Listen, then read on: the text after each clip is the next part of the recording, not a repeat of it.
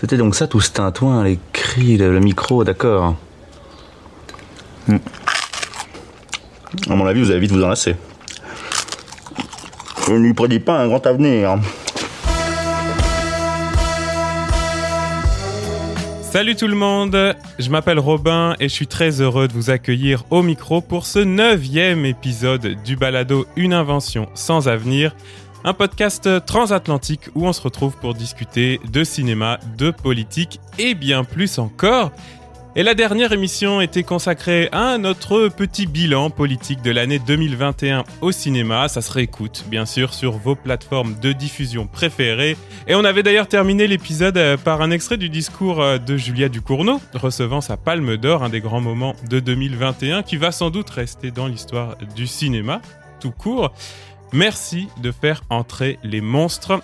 Et c'est donc de ça euh, qu'on va parler aujourd'hui. C'est ça qu'on va faire, entrer les monstres. On va parler des méchants au cinéma. Parce que nous, on aime bien les méchants dans ce podcast. Ouais. Alors déjà, on en a épaglé un certain nombre récemment sur Twitter. ça y est, ça Ouais. directement. On commence par ça dans un thread sur Twitter consacré à la projection du film Bac Nord euh, lors du grand oral des fachos par les flics d'Alliance. Les fachos parlent au facho. D'ailleurs, ça me fait toujours rire euh, Alliance, ça me fait toujours penser à Alliance Ethnique, le groupe de rap euh, simple et funky. C'est exactement ce que je pense des flics. Simple et funky. Simple et funky, c'est ça, la nouvelle devise de la police française. Merci évidemment euh, à celles et ceux qui nous ont soutenus et, et qui ont partagé cette, euh, cette prise de position sur les réseaux. Et puis bienvenue à vous si vous nous avez découvert à cette occasion. Ça fait plaisir. Bienvenue, bienvenue. Et pour parler des méchants, aujourd'hui, une équipe de gens gentils, mais alors gentils, des vrais bisounours, à commencer par celui qui a la douceur et la délicatesse d'un batteur de groupe de métal, le co-créateur avec moi de ce podcast, c'est Raph. Salut Raph. Salut Robin. Sachez que je tape très fort pour compenser ma gentillesse. Bon alors de quoi on va parler aujourd'hui avec toi Raph? Eh ben écoute, moi je vais parler de la voix des méchants. Ça tombe bien, on est en audio euh, parce que voilà, un méchant c'est avant tout une attitude et une manière de parler. Et je vais parler un peu de ce que j'aime et aussi des clichés qui m'énervent parfois dans ces voix de méchants. Avec nous aussi celui pour qui euh, il y a une différence entre les fachos et les animaux, c'est que les animaux, il ne leur veut aucun mal. Il est vegan.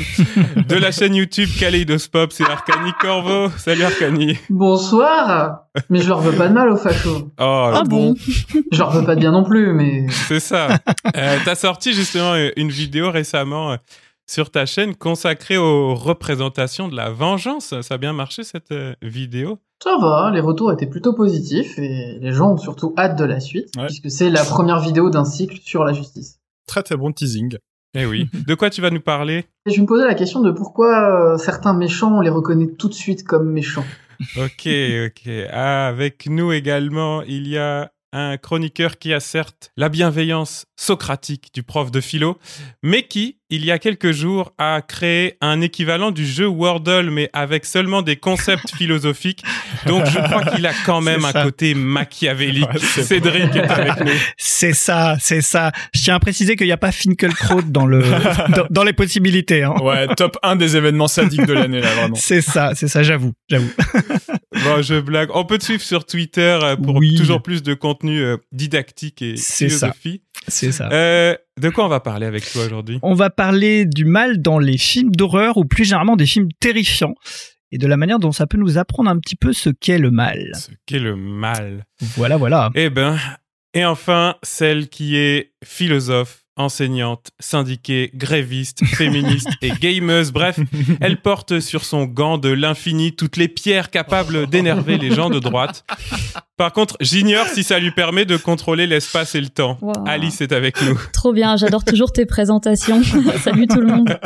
C'est bossé, c'est bossé. C'est bon, t'es- quand même d'accord avec toutes ces, ces qualificatifs? Ah, je suis complètement d'accord. De quoi on va parler avec toi aujourd'hui, Alice? Bah, c'est marrant, je vais me poser la question inverse euh, d'Arcani. Je vais me demander pourquoi euh, il y a des méchants. Et ben, on sait pas tout de suite que c'est des méchants. Et je vais parler des super vilains de gauche dans les films Marvel. Est-ce qu'on va avoir donc une confrontation euh, Qui sera le super vilain et le super héros Arcani, Alice?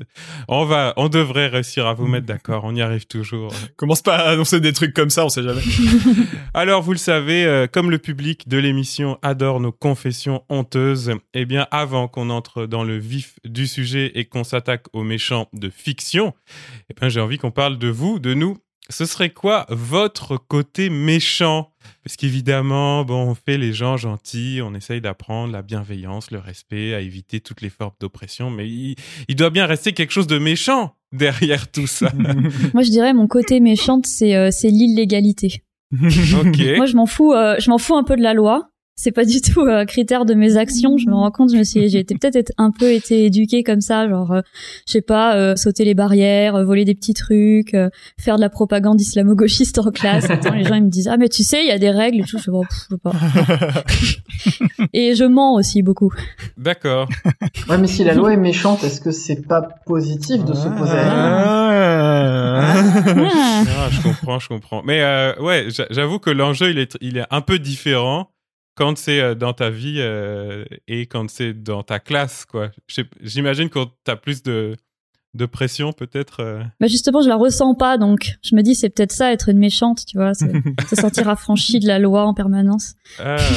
Raph, c'est quoi ton côté méchant? Moi, le moment où je me sens un peu méchant, c'est quand il y a des vieux hommes politiques ou des industriels qui meurent, des gens vraiment nocifs pour la société, et tout le monde est là, ouais, on n'était pas toujours d'accord, mais c'est triste, pensez pour la famille et tout, et moi je suis là, yes, tant mieux. et tout. Je me sens un peu comme tu sais, les méchants de films d'action des années 80-90 qui attaquent toujours le président des USA, tu vois, c'est pas genre un des randoms et tout, c'est le président. Bah moi je trouve que c'est un bon choix, tu vois. Ça c'est c'est mon côté. Ouais.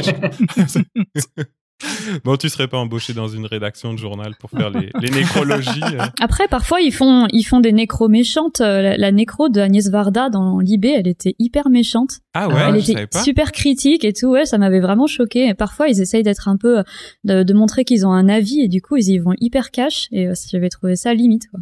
Sur Agnès Varda en plus. Bah ouais. Ouais, sur Agnès Varda. ouais. Attends, quand il y a un dictateur qui meurt, ils sont capables d'aller chercher euh, les, les actions caritatives qu'il a fait avec son, ses pétrodollars. Mais euh, Agnès Bah, Varda, peut-être justement à l'inverse, euh, elle est trop bien, donc ils voulaient tempérer un peu, donc ils sont allés chercher des trucs méchants. Elle était trop gentille. C'est une logique d'équilibre. Je pense que, tu vois, cette question, euh, c'est quoi votre côté méchant? Agnès Varda, elle aurait pas pu y répondre. Elle était trop gentille. Non, j'ai pas l'impression. Euh, Arcani, toi aussi, tu es. Pourquoi es-tu si méchant, Arcani Il y a un truc que j'adore qui est très méchant et qu'on fait très peu en France et qui se fait beaucoup aux États-Unis, c'est le concept de roast. Ah oui. Donc il y a le toast où on dit du bien de quelqu'un et le roast c'est l'inverse, donc on dit du mal d'une personne en sa présence. Oui. Oh. Ah ouais, en sa Hmm. présence. Et j'adore regarder des roasts. Et je, je rêve qu'on commence à importer ça. Mais tu ne pratiques pas toi-même? L'idée de l'importer, c'est qu'à terme, Ouais. tu sois amené à Je participer à un- vois. Prochain cycle sur ta chaîne. D'accord. C'est vrai que c'est intéressant le roast parce que c'est c'est une forme méchante, mais sur le fond c'est assez gentil parce que c'est toujours une manière de montrer qu'en fait tu connais bien la personne parce que si tu fais un bon roast, ça veut dire que t'as des bonnes anecdotes, t'as bien saisi. En Mhm. général, tu le fais avec des amis quoi. Oui. Ouais, ça se fait pas mal au Québec aussi euh, entre humoristes notamment, il y a des battles de roast là, mais ça se fait dans les événements euh, comme les mariages, tout ça là, ça ça se fait facilement. Cédric, est-ce que tu es méchant toi aussi euh, parfois? J'imagine. Alors j'imagine que c'est plutôt une question à laquelle il faut de- demander plutôt l'avis des autres Ouais. plutôt que On va soi. demander à tes Je enfants. pense qu'on voilà, c'est ça. en quoi est-il méchant? Mais je pense que c'est la méchanceté un petit peu ordinaire quand tu es affairé, quand tu as plein de choses à faire et que tu manques d'attention vis-à-vis de tes enfants ou voilà ce genre de choses. Je pense que c'est ce ce petit ces petites choses, ces petits manques d'attention qui qui sont surtout euh, des petites formes de méchanceté ordinaire. D'accord. Voilà. Quand tu es en train de programmer des applications, euh, Bah ouais, faut pas être dérangé quoi. je comprends. Et je me suis posé cette question pour moi et je me suis rendu compte que ça va être peut-être paradoxal parce que j'anime un balado et une émission de radio, mais en fait, dans la vraie vie, euh, je suis assez mauvais pour le small talk, pour la, la conversation courante. Et que je pense qu'à cause de ça, beaucoup de gens que je rencontre euh, et que je connais pas super bien doivent penser que je suis un gros connard ou que je suis quelqu'un de pas sympa ou de pas intéressé du tout. Mais c'est juste parce que vraiment, je, je, je sais pas faire la conversation banale, quoi. Ah donc méchant euh, par accident quoi, méchant malgré toi. Ben, après, je pense que je peux aussi très bien ignorer les gens à qui j'ai pas envie de parler là. Mais je pense que ça m'arrive souvent par accident. Oui, parce que parce que je sais pas euh, faire la conversation. Parler de tout et de rien, j'y arrive pas, quoi. Et je pense que ça se travaille, puis j'imagine qu'avec la radio aussi, je vais y arriver à le faire mieux, mais c'est comme pas pareil de le faire avec un micro, puis les conventions qui vont avec, euh, que dans la vraie vie, ou c'est ça, ça marche. en même temps, ce qu'on est en train de faire, est-ce que c'est pas une grande thérapie finalement? Mais c'est ça, c'est ça. Bon, si vous voulez partager avec nous vos, vos instants méchants, n'hésitez pas à le faire aussi sur les réseaux sociaux du podcast. On n'est pas trop trop méchants, mais Non, tous les cinq, c'est quand même des méchancetés de, euh, d'entretien d'embauche. hein. un peu, ouais. C'est vrai, perfectionniste. c'est vrai qu'on n'a pas dit qu'on était tous trop perfectionnistes. Tu, peux, tu peux avoir la méchanceté du mail officiel aussi, quand tu commences à être très poli des fois pour faire genre, je montre toutes mes dents. Et elles sont bien blanches, Ah oui. bien luisantes. Et ça, c'est très salaud parce que souvent, c'est aussi du mépris de classe euh, de montrer que tu fais des belles phrases. De C'est de l'abus de pouvoir total. Hein. Ouais. Je le fais quand j'ai envie de paraître sec, mais franchement, je me sens un peu honteux. Ouais, on se sent mal après. hein. Ouais. Eh ben justement, euh, la première grande question qu'on se pose avec vous aujourd'hui, c'est pourquoi on identifie facilement certains méchants? Alors je sais pas si vous nous aviez identifiés comme méchants, mais c'est de ça qu'on va parler avec toi, Arcani, en premier lieu. Oui, euh, je me suis posé la question de comment ça se fait qu'on reconnaît tout de suite que certains méchants sont des méchants. Alors, on peut se dire que c'est la musique, ou un autre personnage nous dit c'est un méchant. Le, le méchant est sanguinaire, le méchant est cruel, il n'hésite pas à éliminer des gens. Et puis, il y a des éléments un peu plus, pas forcément subtils, mais en tout cas qui ne, passent pas par euh, des éléments immédiatement identifiables, et ce serait plutôt l'esthétique. En fait, certains méchants sont simplement calqués sur les traits du fascisme. Les scénaristes, les réalisateurs, en fait, reprennent des images du fascisme pour nous faire voir des méchants, donc des faux fascistes, mais qui, du coup, dans, dans cet inconscient collectif, dans ces images qu'on a pu voir dans des documentaires, en cours d'histoire ou des choses comme ça, on reconnaît que ah, ça ressemble quand même à un fasciste ou à un gros nazi. Déjà, ça permet d'avoir un, un méchant facilement identifiable. C'est écho du fascisme, méchant. Mais aussi pour la fascination que ça exerce, parce qu'il y a cette esthétique militariste, il y a quand même une fascination des traits, de l'architecture, parfois des vêtements aussi qui peut nous indiquer certains éléments. Et aussi parce que ça permet de faire des gentils qu'on n'a pas, on n'a pas trop à se poser la question. Ils- S'ils sont face aux fascistes, c'est forcément les gentils. Alors que des fois c'est questionnable. Du coup, c'est quoi un peu l'esthétique fasciste en fait qui est reprise? On met un- Maintenant tout le monde met un peu tout et n'importe quoi derrière fascisme. Ouais, c'est une remarque qui nous a été faite d'ailleurs. Hein. Ouais, vous dites Oui. fasciste tout le temps et tout. Euh, C'est pas vrai. euh, en fait, c'est un peu plus compliqué que ça. C'est ça. Et puis après quand t'arrives avec des sources, ils font oui non mais pas celle-là. ah pardon. Oui, c'est vrai. J'ai vu beaucoup de gens dire oui, mais Umberto Eco, il y en a un peu marre de la référence. euh, ça. Du coup, qu'est-ce que c'est finalement que l'esthétique fasciste? Donc, j'ai parlé du militarisme, il y a aussi l'architecture, donc ces espèces de grands bâtiments rectilignes qui reprennent un peu à, à l'esthétique euh, antique, mais avec une façon très brute. En pensant aux architectures d'Albert Speer, qui était l'architecte du Troisième Reich. Mhm. Il y a une notion un peu d'immensité, de gigantisme, mais en même temps très austère. On n'est pas forcément dans le, dans le fast rococo des dorures. On est... Souvent, un peu la science-fiction reprend ces grands décors immenses et vides. Ouais. Mais il y a aussi euh, l'agressivité des personnages. Le fait de parler de manière très agressive, de faire des discours, de presque engueuler les gens juste en parlant. Et du coup, dans quel film on peut le retrouver? Donc pour revenir un peu sur ce cri, cette façon de parler, on a ça chez Lord Blackwood, qui est le méchant du Sherlock Holmes de Guy Ritchie, qui a cette façon très sombre d'exister, avec ses, son- aussi les- la coupe de ses vêtements, fait penser un peu aux uniformes de la Gestapo. Ouais. Et dans son discours au Parlement, où il dit « je vais euh, créer un, un empire qui va régner pendant un millénaire », cette idée de millénaire était déjà présente dans les discours nazis. Comme par hasard. Oupsie. Il y a un autre film un peu passé inaperçu en Europe qui s'appelle All the King's Men, qui est un biopic sur un- une figure populiste du sud des États-Unis jouée par Sean Penn. Et en fait, euh, il le fait jouer, il le joue vraiment, euh, ses discours sont imprégnés de cette énergie fascisante, on va dire. Et il est même un peu filmé comme on pouvait filmer certains fascistes. Mhm. Et d'ailleurs, en parlant de filmer, bah, certains cinéastes reprennent explicitement les images de Leni Riefenstahl, donc la cinéaste du Troisième Reich. Je pense au Roi Lion. Euh, la manière dont Scar et les hyènes du Roi Lion sont filmés, en fait, reprennent explicitement des images euh, des films de Leni Riefenstahl comme Le Triomphe de la Volonté. Euh, Peter Jackson reprend certains plans un peu plus subtilement pour euh, Saruman dans Le Seigneur des Anneaux, Mhm. avec notamment cette réplique Le monde brûlera dans les flammes de l'industrie. Et on retrouve euh, cette fascination pour la machine qu'il y avait chez les fascistes et italiens et les nazis. Ouais, très très début du siècle, euh, ce, ce, ce genre de phrase. Oui, et puis qui, est encore dernier. plus accentué après avec le fascisme. Mais oui, effectivement, c'est les racines du fascisme dans ce- cette fascination pour la mécanique. Mm. Un peu plus anecdotiquement, je pense à La Servante écarlate, le film, puisqu'avant d'être une série, ça a été un film de Volker Schlendorf Ah ouais. en 1990. Si vous avez vu la série, je pense que les images sont sensiblement les mêmes. Et il y a des films qui vont être encore plus explicites dans l'imagerie. Il y a V pour Vendetta, adapté Ah oui, du comics d'Alan Moore, ou alors là, on est vraiment dans les- codes couleurs euh, rouge, noir et blanc. On est dans, dans ce discours très agressif d'Adam Sutler joué par John Hurt, qui est un peu un mi-chemin entre le Big Brother de 1984, l'adaptation cinématographique, et un fasciste Oui, voilà, c'est ça. littéralement. Euh, et aussi un film qui est encore plus marquant à mon sens, et pour moi presque un plus qu'un calque, qui est une copie de fascisme, c'est Equilibrium, Ah oui. qui avait une, un, petit côté sous Matrix.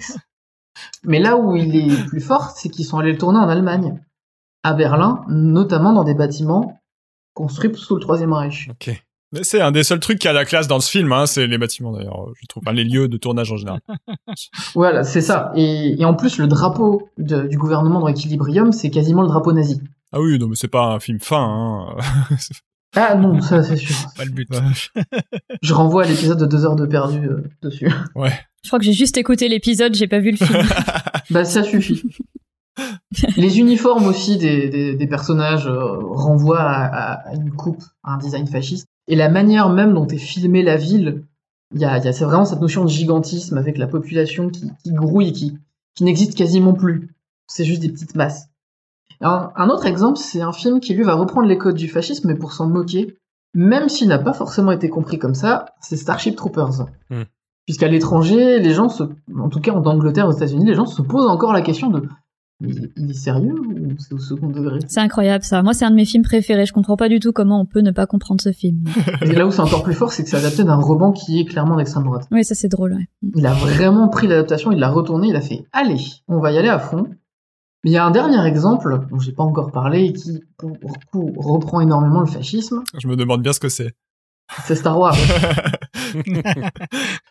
Et alors là, vous allez me dire, ah, t'exagères, c'est pas parce qu'on est dans un régime dystopique et totalitaire euh, dans de la science-fiction qu'on est forcément dans le fascisme.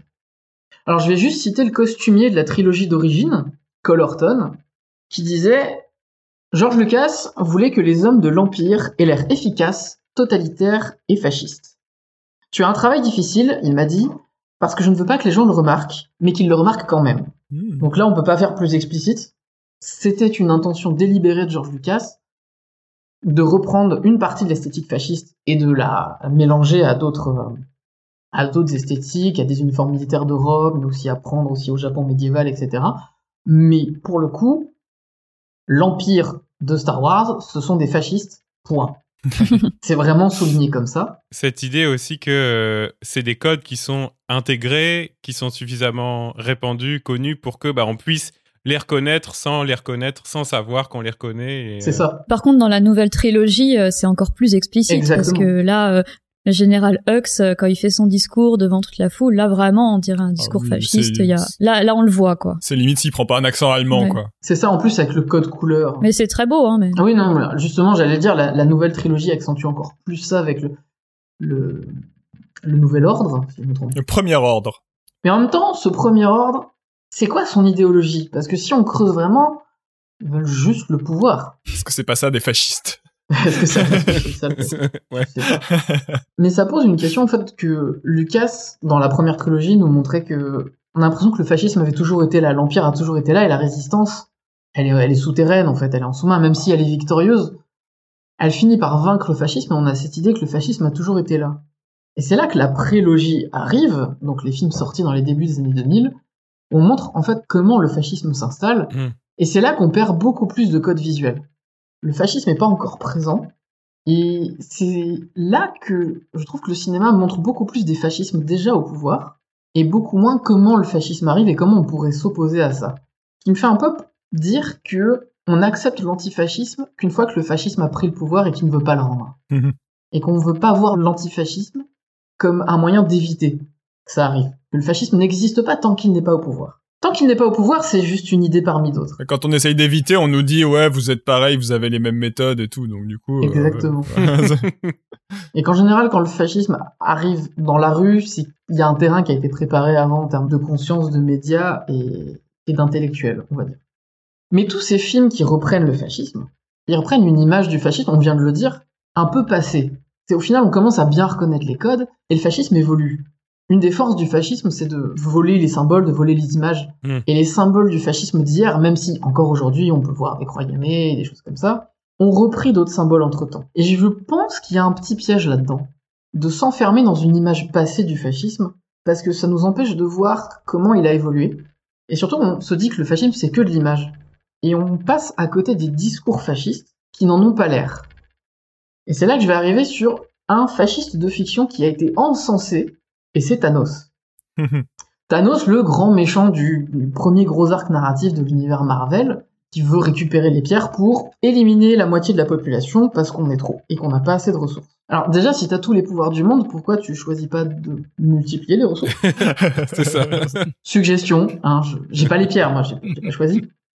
Mais surtout que ce discours, cette idée de surpopulation et de manque de ressources, ça fait quelques années qu'on l'entend, et notamment dans un courant politique qui s'appelle l'écofascisme, et qui, se, à mon sens, se trompe, parce que surpopulation, si on met tous les humains euh, côte à côte debout, on tient sur la Guadeloupe, en termes de surface. tu as vérifié cette information, t'as essayé? Oui, j'ai vérifié cette information. Alors, c'était quand on était 6 milliards et demi, je sais pas si à 7 milliards on tient encore sur la Guadeloupe. Est-ce qu'il faut pas un petit bateau en plus? Ça va pas faire euh, plaisir à, à Zemmour, hein, cette, euh, cette invasion de la Guadeloupe française par 7 milliards d'individus étrangers. Et en termes de ressources, je vais m'arrêter sur les ressources alimentaires, mais euh, on jette plus qu'on ne consomme. Donc à partir de là, je pense que le problème n'est pas la surpopulation ou un manque de ressources alimentaires, mais plus une gestion et de l'espace et des moyens. Parce que derrière l'idée du génocide, puisque c'est Thanos lui-même qui parle de génocide, bah, il y a cette idée qu'il y a des morts acceptables et, et personne dans les gens qui adhèrent à ce discours, personne s'est dit ok moi j'accepte d'être éliminé pour euh, la planète. Oui, c'est vrai. Donc c'est que c'est forcément un peu les autres. Et les autres, c'est ah, c'est ceux qui souffrent déjà, c'est ceux qui ont pas grand chose, ils ont plus grand chose à perdre. Curieusement, c'est pas les plus privilégiés. En plus, euh, il y a cette réplique, je sais plus dans lequel film, euh, sur les baleines, là, genre les baleines sont revenues dans le... C'est après le blip. C'est dans Endgame, je crois. C'est dans Endgame, le retour des baleines. C'est comme si euh, la question des humains se pose plus, mais on, on pose la question avec des animaux euh, réputés gentils comme les baleines pour pas se poser la question politique de la mort des humains. Ça m'a toujours fait marrer. Ok, genre la moitié de l'humanité est morte, mais c'est cool, il y a trois baleines dans un fleuve. Enfin, euh, Est-ce qu'on peut pas trouver une solution pour tout le monde, y compris les baleines Mais Oui, alors qu'en plus c'était une ref au confinement pendant lequel il y avait des ours blancs à Paris, donc euh, ça n'a pas du tout aucun rapport avec euh, l'écofascisme ni rien. Ceci dit, on a eu des échos de l'écofascisme pendant le confinement quand les gens disaient ah nous sommes le virus en fait. Je reviens un tout petit peu en arrière et puis on, on va laisser, euh, on va laisser euh, Alice poursuivre ensuite sur Thanos, puisque je pense qu'on a, on n'a pas fini avec, euh, avec Marvel. Mais juste euh, parce que tu as, parlé de. Il y a une petite fainéantise un peu de montrer, de mettre en scène l'arrivée des, des fascistes en- dans la fiction. Parce qu'en fait, montrer les fascismes, c'est plus facile parce que les images, elles existent déjà, parce qu'on peut Oui. les reprendre facilement. Alors que montrer l'arrivée du fascisme, bah, ça demande d'écrire un scénario et des personnages et du dialogue, et c'est plus difficile que de copier-coller Leni Riefenstahl. euh, Totalement. Et ça a pris à George Lucas une trilogie. Et une trilogie qui se rajoute En à plus. quelque chose qui était déjà existant, puisque c'est la deuxième trilogie. euh. C'est ça. Ok. Bon, euh, Alice, euh, tu dois trépigner à l'idée de, de- de prolonger Une euh, espèce de droit de le réponse. débat sur, sur Thanos. Maintenant qu'on a dit que, que Thanos c'était un fasciste génocidaire, tu vas avoir du mal à le défendre. Non, mais je comptais pas forcément le défendre. C'est juste que je me disais que comme voilà, j'ai annoncé que j'avais envie de parler des, des super vilains de Marvel, je me suis dit forcément le, le Mhm. premier auquel on pense c'est Thanos et que effectivement on avait déjà entendu des discours sur le fait que bah c'était peut-être un je sais pas un éco-terroriste, euh, euh, quelqu'un qui pensait euh, qui pensait à la surproduction, qui pensait à la surpopulation, peut-être une, une réflexion sur bien euh, faire, sur les ressources, voilà qui voulait bien faire en plus.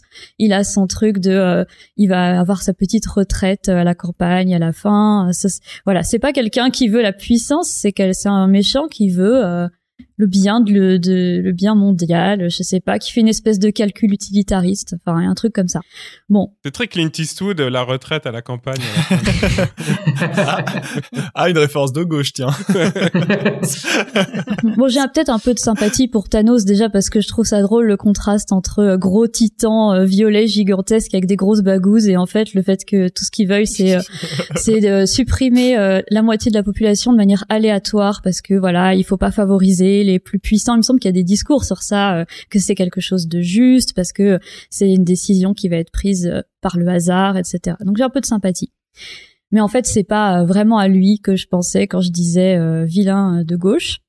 en fait, ce qui m'est arrivé, c'est que récemment, devant des films ou des séries Marvel, et maintenant il y en a quand même une grosse quantité, hein, je rappelle qu'on est à 27 films et 5 séries dans le, dans le MCU, d'un coup je me disais, mais c'est les méchants ça? Euh, c'est je j'étais pas sûre en fait. Je me disais mais ça, va vraiment c'est lui? Enfin je sais pas. Ou alors c'est ces personnes là c'est les méchants. Et pourquoi je me disais ça? Parce que en fait je me disais je suis complètement d'accord avec ce qu'ils font. Là je suis d'accord avec leurs valeurs je suis d'accord avec leur discours. Et pourquoi j'étais d'accord? Bah parce que c'était de gauche. Alors, donc, si c'est pas Thanos, c'est qui? Alors, la première fois que ça m'a fait ça, euh, c'est devant euh, Captain America Civil War. Euh, des frères Russo, film de 2016. Alors quel méchant dans ce film? Le méchant c'est Zimo. Mais euh, en fait, il est pas très méchant, Zimo. D'ailleurs, euh, il a une tête toute mignonne. On dirait qu'il joue dans un film social allemand. oh, Daniel Brühl. Daniel Brühl, ouais, est tout mignon. Et alors, qu'est-ce que c'est son grand projet de méchant? C'est de retourner les super-héros les uns contre les autres. Pourquoi? Bah parce qu'il il a pas la force de les vaincre en face à face, parce qu'il a aucun pouvoir surhumain, et surtout parce que il est contre les super-héros. Parce qu'il les trouve trop parfaits, parce qu'il les trouve élitistes, et parce qu'il trouve qu'ils euh, vivent au-dessus des lois et au-dessus des conséquences de leurs actions, et que ça retombe tout le temps sur le peuple, et du coup euh, il est fâché contre l'idée même de super-héros. Ah, c'est pas très méchant ça. et euh, comment est-ce qu'il va faire pour essayer de déclencher un peu le bazar parmi les gentils? Eh ben il va planifier l'assassinat d'un roi. Jusqu'ici ça va. Ça va. Tradition française. C'est ça, le méchant, c'est un homme simple, c'est un représentant du peuple, il critique l'impunité des puissants et ça le dérange pas de sacrifier un roi pour défendre ses idées. Donc, euh, si on veut euh, synthétiser son sa pensée politique, on peut dire que Zimo, c'est le révolutionnaire démocrate. C'est l'héritier de 89. C'est exactement ça. Deuxième fois que ça me fait ça, c'est dans Black Panther en 2018, film de Ryan Coogler. Le méchant, c'est Killmonger. Alors c'est l'antagoniste du héros. Euh, on peut dire qu'il représente. Euh, ouais, c'est Killmonger. c'est euh, c'est un peu Malcolm X qui serait opposé à Martin Luther King. Beaucoup de gens ont dit ça par rapport au film. Ouais. Et alors la scène qui présente ce méchant, c'est un casse dans un musée, un musée des arts premiers à Londres, que d'ailleurs le film assume pas de nommer British Museum, mais c'est ça en gros. ouais. et, et donc Killmonger, il arrive, il demande à voir la spécialiste des objets d'Afrique de l'Ouest. Elle arrive il la regarde un peu de haut en bas et euh, elle est blanche et on comprend que c'est ça que veut mm. nous dire le film. Et euh, donc il lui explique que ses ancêtres à elle ont volé des objets à son peuple et que euh, voilà et qu'en fait ils lui appartiennent. Et puis après les alcoolites de Killmonger arrivent, ils tuent tout le monde et il peut récupérer des œuvres d'art qui appartiennent à son peuple. Donc lui, si on veut résumer son idéologie, vous diriez quoi? Comment vous l'appellerez? Lui, c'est quoi? Bah wokiste. C'est quand même un, il tue quand même sa copine. Il y a un féminicide dans l'histoire. Ouais, ouais, ouais. Non, mais, non, mais attends, tu, vas voir. Après, il devient méchant. Mais mon idée, c'est comment est-ce qu'il les présente. Ouais. Euh, oui, parce que ça, c'est le début du film. C'est le début. C'est vrai. Donc, c'est difficile de euh, pas adhérer jusqu'à ce qu'il tue tout le monde. C'est difficile de pas adhérer au retour des objets. Ouais, et puis dans le dans le musée, il tue des gardes. Voilà, bon, tuer des gardes, ça va. bon, on pourrait dire c'est le wokiste. Euh, on pourrait dire c'est le militant décolonial. Oui. Voilà. Personne n'avait répondu sérieusement à ta question, désolé. c'est pas grave. J'essaie de faire des quiz, mais bon, j'ai pas le talent euh, de Raph. Euh, troisième exemple, c'est dans la toute, toute récente série euh, Falcon and the Winter Soldier 2021, réalisée par Caris Cogland. Euh, là, on a un groupe activiste qui s'appelle les Flag Smashers. Alors, j'arrive jamais à retenir le nom parce que c'est un peu, il est un peu pourri ce nom, mais le groupe est intéressant. donc, la leader de ce groupe, c'est Carly. La série, pour la situer, se déroule six mois après le blip. Donc c'est cette fameuse crise où 50% de la population mondiale a disparu pendant cinq ans à cause du, titan, là, dont on parlait tout à l'heure. Et euh, pendant ce blip, il y a eu une aide humanitaire importante qui s'est déployée. Il y a eu des millions de réfugiés qui ont été accueillis dans des pays riches. On leur a donné des papiers, un travail. Et puis, on nous dit dans cette série qu'une fois que la crise s'est terminée, tout le monde est retourné chez soi. Et ils ont même créé le CMR, donc le Conseil mondial du rapatriement. Ou du, de remigration, peut-être, on pourrait dire aujourd'hui. donc, quel est le projet de la méchante, Carly Voler des médicaments, euh, accueillir les réfugiés et faire des attentats pour forcer les gouvernements à prendre en compte la crise migratoire? Et la devise de ce groupe de super méchants, c'est un seul monde, un seul peuple. Donc euh, bon. Là, euh, voler des médicaments, euh, c'est ah, avec le, le, débat sur la, la privatisation des brevets. Euh, J'ai cru que le, sa devise ce serait "On vous souhaite tout le bonheur du monde". Ça aurait été. Euh, ouais, donc les flag smashers, euh, on pourrait dire c'est les c'est les altermondialistes. Ouais. Ou c'est les les activistes, euh, je sais pas, anarchistes, je sais pas comment on pourrait dire, mais voilà, peut-être on pourrait dire ça, les altermondialistes. Donc l'idée, c'est que dans les trois films, au début, il y a un flou un peu moral sur leur orientation euh, politique. On ne sait pas tout à fait euh, si c'est des méchants ou pas. Euh, à chaque fois, le, leurs motivations sont présentées avec sérieux et pas moquées. On les écoute, ils présentent leurs valeurs et tout. Dans le cas de Carly, par exemple, c'est vraiment difficile de savoir si c'est une méchante. moi, j'avais vraiment un doute pendant la série. Et puis il y a un moment, un moment où ils vont faire un truc et le film tranche. Euh, là, le vilain ou la vilaine euh, commet un acte impardonnable. Euh, soit tuer quelqu'un de sang-froid, tuer quelqu'un dans le dos, avoir un accès de rage, sacrifier un innocent. Enfin, un truc vraiment qu'on peut pas se dire ah non on est on est plus d'accord ou tuer sa copine voilà comme tu disais. et là ça ça ouvre les vannes. Et du coup c'est bon Marvel là il sait où mettre les pieds. On part sur la scène d'action classique et puis on sait où sont les gentils, on sait où sont les méchants et puis les gentils peuvent taper et voilà. Et le problème de faire ça, c'est que d'un coup, on se dit ah mais les discours progressistes depuis le début, là, les idées de gauche, en fait, c'était les idées des méchants. Donc du coup, pour Marvel, être mmh. activiste, être solidaire, être anti-élitiste, c'est violent et donc c'est mal. Ouais, vouloir donner des médicaments à tout le monde, c'est pas gentil, quoi. Bah, c'est la pente glissante vers la violence.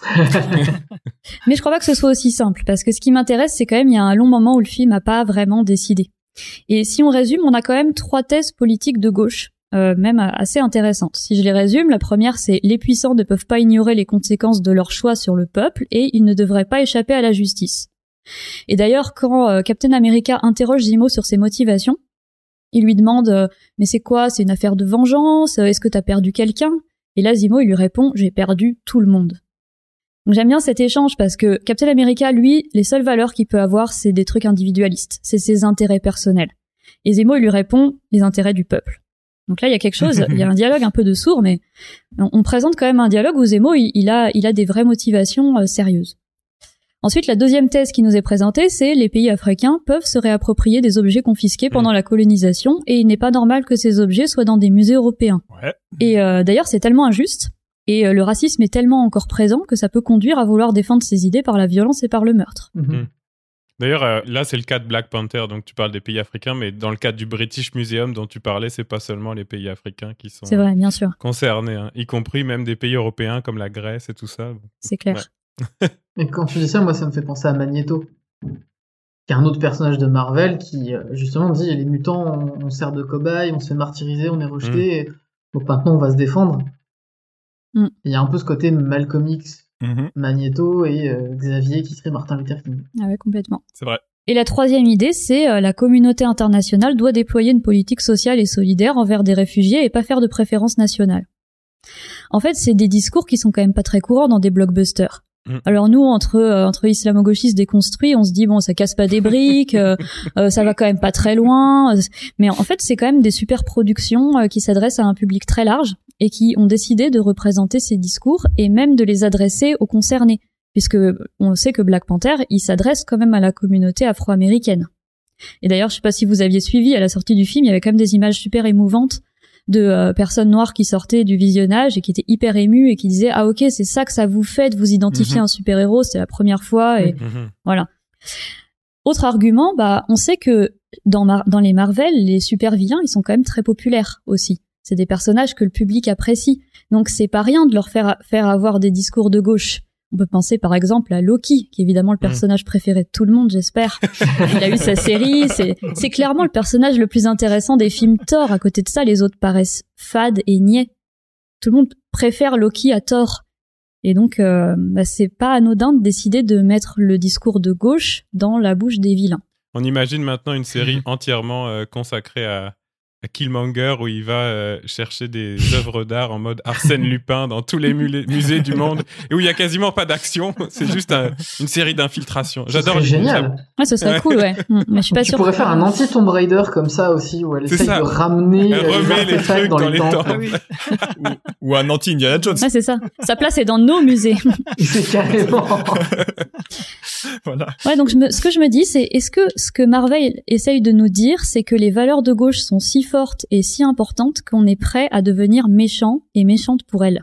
Hmm. Et parce que ces valeurs-là, elles nous dévorent et donc elles, euh, elles amènent la violence parce qu'elles sont une réaction à un monde qui est violent. Évidemment, bien sûr que non, Marvel veut pas dire ça. Marvel veut vendre des jouets et veut vendre des gros films. Mais moi, je me dis, on peut comprendre ces films comme ça. Et quand j'entends un discours décolonial dans une super production, je me dis que c'est que ça fait quand même avancer les choses, c'est pas mal. Parce que de toute façon, la lutte, elle avance toujours en souterrain. Euh, c'est euh, c'est une guerre culturelle. Et évidemment qu'on va pas avoir demain un blockbuster communiste, féministe, intersectionnel à Hollywood. Mais bon, je pense que c'est quand même mieux de représenter des idées de gauche portées par des vilains que de pas les représenter du tout. Et, hypothèse, si ça se trouve, c'est un projet conscient de la part de certains et certaines scénaristes qui travaillent à Hollywood. C'est possible. Ouais, ça me paraît assez crédible, ça, parce que tu, tu te moquais de nous en disant qu'on était des wokistes islamo-gauchos, mais les scénaristes aussi. C'est vrai, c'est les, plus de gauche d'Hollywood, ouais. D'un quoi, je suis assez d'accord avec toi, ça me semble assez crédible. C'est parce que c'est les plus mal payés. Hein. C'est pour ça que c'était les premières victimes du McCarthyisme aussi. Ah oui. Et puis récemment, le grand mouvement social euh, de l'audiovisuel américain, c'est la grève des scénaristes. Non, bah, plein de choses qui vont dans ton sens euh, à toi, effectivement. euh. Juste euh, pour ajouter à, à ce débat, bah, évidemment, on pourrait piocher encore longtemps des exemples, parce que comme tu l'as dit, il y a euh, 27 films et 5 séries. hein. Moi, je pensais à... j'ai- arrêté au bout de quelques saisons parce que c'est très long, mais la série Agents of Shield, Hmm. où donc le, le Shield, qui est, euh, je sais pas, un équivalent de la CIA, quoi. euh, Avec plus de gadgets. oui, c'est ça. Et d'abord euh, gentil parce que c'est le shield de Phil Coulson et Coulson il est vraiment super gentil, c'est vraiment l'archétype du du héros gentil quoi. Et en fait, on se rend compte que euh, Shield était depuis le début infiltré par les méchants qui sont Hydra, puis Hydra là comme tu disais Arcani, ils sont littéralement calqués sur le troisième Reich. Ils disent euh, Hail Hydra et puis ils lèvent le- la, la main en l'air. Et ça se retourne encore puisqu'on récupère Shield qui repasse aux, aux mains des méchants, etc. C'est presque caricatural, c'est très assumé dans cette série-là de dire ok, euh, on peut passer de gentil à méchant sans changer l'étiquette qui est toujours le Shield. et euh, ouais, et donc ça se retrouve dans dans d'autres films effectivement. J'ai vu cette semaine. Là, c'est pour contrer l'argument euh, des gens et on en, on en lit beaucoup, notamment sur le Twitter de Une invention sans avenir, qui nous disent oui, mais il faut arrêter de voir de la politique dans les œuvres. c'est des œuvres. Ouais, arrêtez de tout politiser là. On va arrêter. Ah, pardon, ouais, on arrête. Ah ouais, c'est ça. Ah bah ok, c'est fini. On ferme la boutique. Allez, salut. À la semaine prochaine. Ah bah non. Non, mais ça- Mais quelques jours avant qu'on enregistre euh, l'émission, j'ai vu sur le compte euh, Facebook de Greenpeace euh, UK euh, le partage d'un mème à ce sujet exactement, mais avec des personnages d'ici et pas Marvel. Je vous, le partage en, en un mot. Ça montre une image de Mr. Freeze et Poison Ivy d'un côté, il y a Batman de l'autre côté, et puis le même dit un commentaire. Alors je le traduis un peu à l'arrache comme ça, mais genre il essayait de refroidir la planète, elle essayait de replanter les forêts, et il voulait qu'on se range du côté du milliardaire de la finance. Et euh, Ouais. voilà, c'était un, un petit parallèle avec. Cette lecture-là peut peut-être marcher aussi avec euh, DC, mais euh, bon, si, si les films récents de DC étaient meilleurs, euh, on en reparlerait. Raph, euh, toi qui as vu aussi beaucoup de Marvel, ouais, pas mal, ouais. Non, mais ça, ça m'a, ça m'a bien intéressé. Et c'est vrai que j'avais remarqué aussi ce truc de, d'un coup, il y a vraiment le film qui tranche et qui leur fait faire un truc impardonnable. Ça m'a vachement rappelé euh, ce qu'il y avait eu, euh, la polémique qu'il y avait eu il y a quelques années quand euh, Lucas avait sorti euh, le remaster des premiers Star Wars et qu'il avait refait le montage euh, du euh, Han Solo Shot First. ah oui, En fait, où, euh, où donc euh, pour vous replanter vite fait, c'est dans le premier épisode où euh, Han Solo euh, tire sur un des contrebandiers qu'il poursuit, je crois, c'est quelque chose comme ça, un, un créancier. Et euh, en fait, le film était cool un peu pour ça aussi, parce que d'un côté, t'avais un mec qui était pas menaçant et que le héros le but de sang-froid au bar. euh, pour s'en sortir. Et en fait, Lucas a pas du tout assumé ça parce que justement, ça fait méchant Mm. de buter un innocent qui est juste le messager, etc. Alors que lui, il avait besoin d'un gentil. Et, euh, et le gentil, bah, il tire pas en premier, quoi. C'est comme ça. C'est un code euh, hyper ancien, des westerns aussi euh, classiques. voilà. Dès qu'il y a un petit peu de d'ambiguïté morale, et ben le méchant, il va buter des géants comme ça. Il va faire, euh, il va euh, frapper un enfant ou je sais pas quoi, un truc euh, Mm. que personne pourrait accepter. Et hop, ça passe, quoi. Et là, on, on a tranché. Ah oui, c'est la grande leçon de Rambo. They drew first blood. C'est eux qui ont, euh, qui ont versé le sang en premier. Exactement. Donc Rambo, c'est le gentil du film. Parce que c'est pas lui qui a commencé. Oui, donc en fait, c'est toujours c'est qui qui a commencé, quoi. Arcani, euh, est-ce que tu as un, un- droit de réponse, de prolongation euh, autour de Thanos ou d'un autre des personnages dont on a parlé? Euh, non, on a évoqué les personnages d'ici. Je pense à la trilogie Batman de Nolan, où, où Bane pourrait avoir ce côté un peu ah, il met en place un tribunal populaire, il veut renverser les riches. Mais en fait, ça, ça vire très vite au populisme fascisant, parce qu'il parle de décadence aussi, des choses comme ça, et finalement, c'est c'est pas un vrai tribunal populaire, c'est une espèce de mascarade d'exécution. Donc il- là aussi, il est dans le flou. Par contre, le Joker, quand euh, il a un côté Oui. un peu, euh, quand il s'assoit sur la pyramide de billets là et qu'il brûle tout, là, il y a un côté déjà un petit peu plus, euh, un peu plus, je sais pas, anarchiste. euh. Oui, il montre l'hypocrisie aussi du crime organisé en mode, enfin, Mm. vous êtes juste, euh, vous valez pas mieux en fait. Mm. Il dit à Batman, tu, on, tu peux pas exister sans moi, un truc comme ça. Ouais, c'est ça. Oui. Et on, on va laisser Bane en suspens puisque je sais déjà qu'on va en reparler tout à l'heure, mais on reviendra peut-être euh, là-dessus. Cédric, est-ce que euh, je peux te laisser euh, un petit mot de la fin sur ce, ce- de ce débat en tant que philosophe? Est-ce que tu as une, une conclusion euh, éclairante à la ce sujet conclusion, le, l'impression. le- le point de vue de Sirius un peu. non, non, non. Moi, ce qui m'intéressait, c'est que euh, finalement, le- tu, tu posais la question à Arcani de comment on, on- on reconnaît les méchants, et tu parles d'esthétique euh, fasciste. Du coup, euh, forcément, il y a une esthétique viriliste euh, qui est, qui est associée à ça, quoi. Mais il se trouve que j'avais lu un article dans un site que j'aime bien qui s'appelle Le cinéma et politique que, vous connaissez peut-être, dans lequel il était justement question des méchants, notamment dans les Disney, et la manière dont, euh, au contraire, d'une certaine manière, ils sont euh, entre guillemets féminisés. En tout cas, on leur associe des traits euh, stéréotypés féminins. Ah, mais je, j'en reparlerai un petit peu tout à l'heure, ouais. Mm. et du coup, on a une, une esthétique un petit peu différente, quoi, qui, qui serait un petit peu le- l'opposé de, de l'esthétique viriliste fasciste qu'on pourrait voir dans, dans les méchants que tu citais. quoi. Et on est en train de planter euh, la suite de l'émission d'une manière prodigieuse. Là. Raph se dit, Raph se dit, Vous imaginez même pas. On a, on n'a pas trop spoilé. Je pense qu'au contraire, on a pavé la voie pour la suite de l'émission. C'est ça qui Voilà. est beau. En fait, je repense juste à la petite sirène, mais la, la méchante, c'est Ursula. Et qui a été calquée, les créateurs ont dit, en fait, on s'est inspiré de Divine, donc qui était euh, l'acteur Oui. travesti fétiche de John Waters, qui rejoint ce que tu dis, en fait. C'est presque queer coded à ce stade. Tu crois pas si bien dire. Arrêtez de spoiler la chronique de Raph. C'est ça. Arrêtez de spoiler ma chronique, vous faites chier là. Oh, on avait dit vous arrêtez, vous laissez parler les autres. Ça y est, le côté méchant qui ressort. C'est ça. Raph devient méchant quand on spoil sa chronique. Il va nous dire que tout va bien se passer. Oh, oh. Moi, j'aurais pas apprécié. D'être comparé à Darmanin. méchant. Bah, toi, t'as moins de risques. C'est vrai. Ouais. Darmanin, euh, qui est le personnage de Gérald Darmanin, est calqué sur celui de Nicolas Sarkozy. Euh, les- scénaristes n'ont pas fait beaucoup d'efforts, euh, si vous voulez mon avis, à ce sujet. Bon, avant qu'on spoil toute ta chronique, Raph, je vais te donner la parole, mais pas pour ta chronique, puisque aujourd'hui c'est un quiz, euh, mais plutôt un quiz façon test de psychologie magazine. ouais, ou de Topito si vous voulez. C'est ça. ouais, exactement. Et ben, en fait, je vais faire, je vais vous proposer un petit test de personnalité comme on en trouve sur Internet, mais euh, peut-être en, en mieux, je sais pas, vous me direz. en fait, mon idée c'était effectivement de partir sur euh, le truc euh, dont Cédric parlait tout à l'heure, à savoir les méchants de Disney, et euh, de poser un petit peu cette question. Voilà. Et vous, quel méchant de Disney êtes-vous? C'est simple, je vous pose des questions, vous avez euh, quatre euh, réponses, vous me dites celle que vous, vous choisissez, et puis je vous ferai votre psychologie personnalisée à partir de Ah, ça. c'est toi qui notes les triangles et les ronds Ouais, exactement. J'ai plein de petits triangles, j'ai une feuille avec plein de triangles de ronds là, et euh, vous allez voir, ça va Ah, décaper. c'est trop bien. Première question, la, pre- la meilleure manière de tuer tes ennemis, c'est plutôt les écorcher vivants, les donner à manger à tes animaux maléfiques, la décapitation ou les brûler sur le bûcher. Quand on lui coupe la tu l'as tellement bien fait là. J'ai envie de brûler du coup. Les autres? Euh, moi, je donne à manger aux animaux maléfiques. Moi aussi. Pareil, parce que comme ça, ils sont rechiés derrière. D'accord. On reconnaît les végétariens hein, qui veulent donc donner à manger à des animaux. Oui, puis j'avais bien envie de me voir en méchante avec une tribu d'animaux maléfiques derrière. C'est. Ah ouais, vrai. Pas mal. Il n'y a pas un quiz après quel est votre animal magnifique euh, Ouais, on verra. Deuxième question.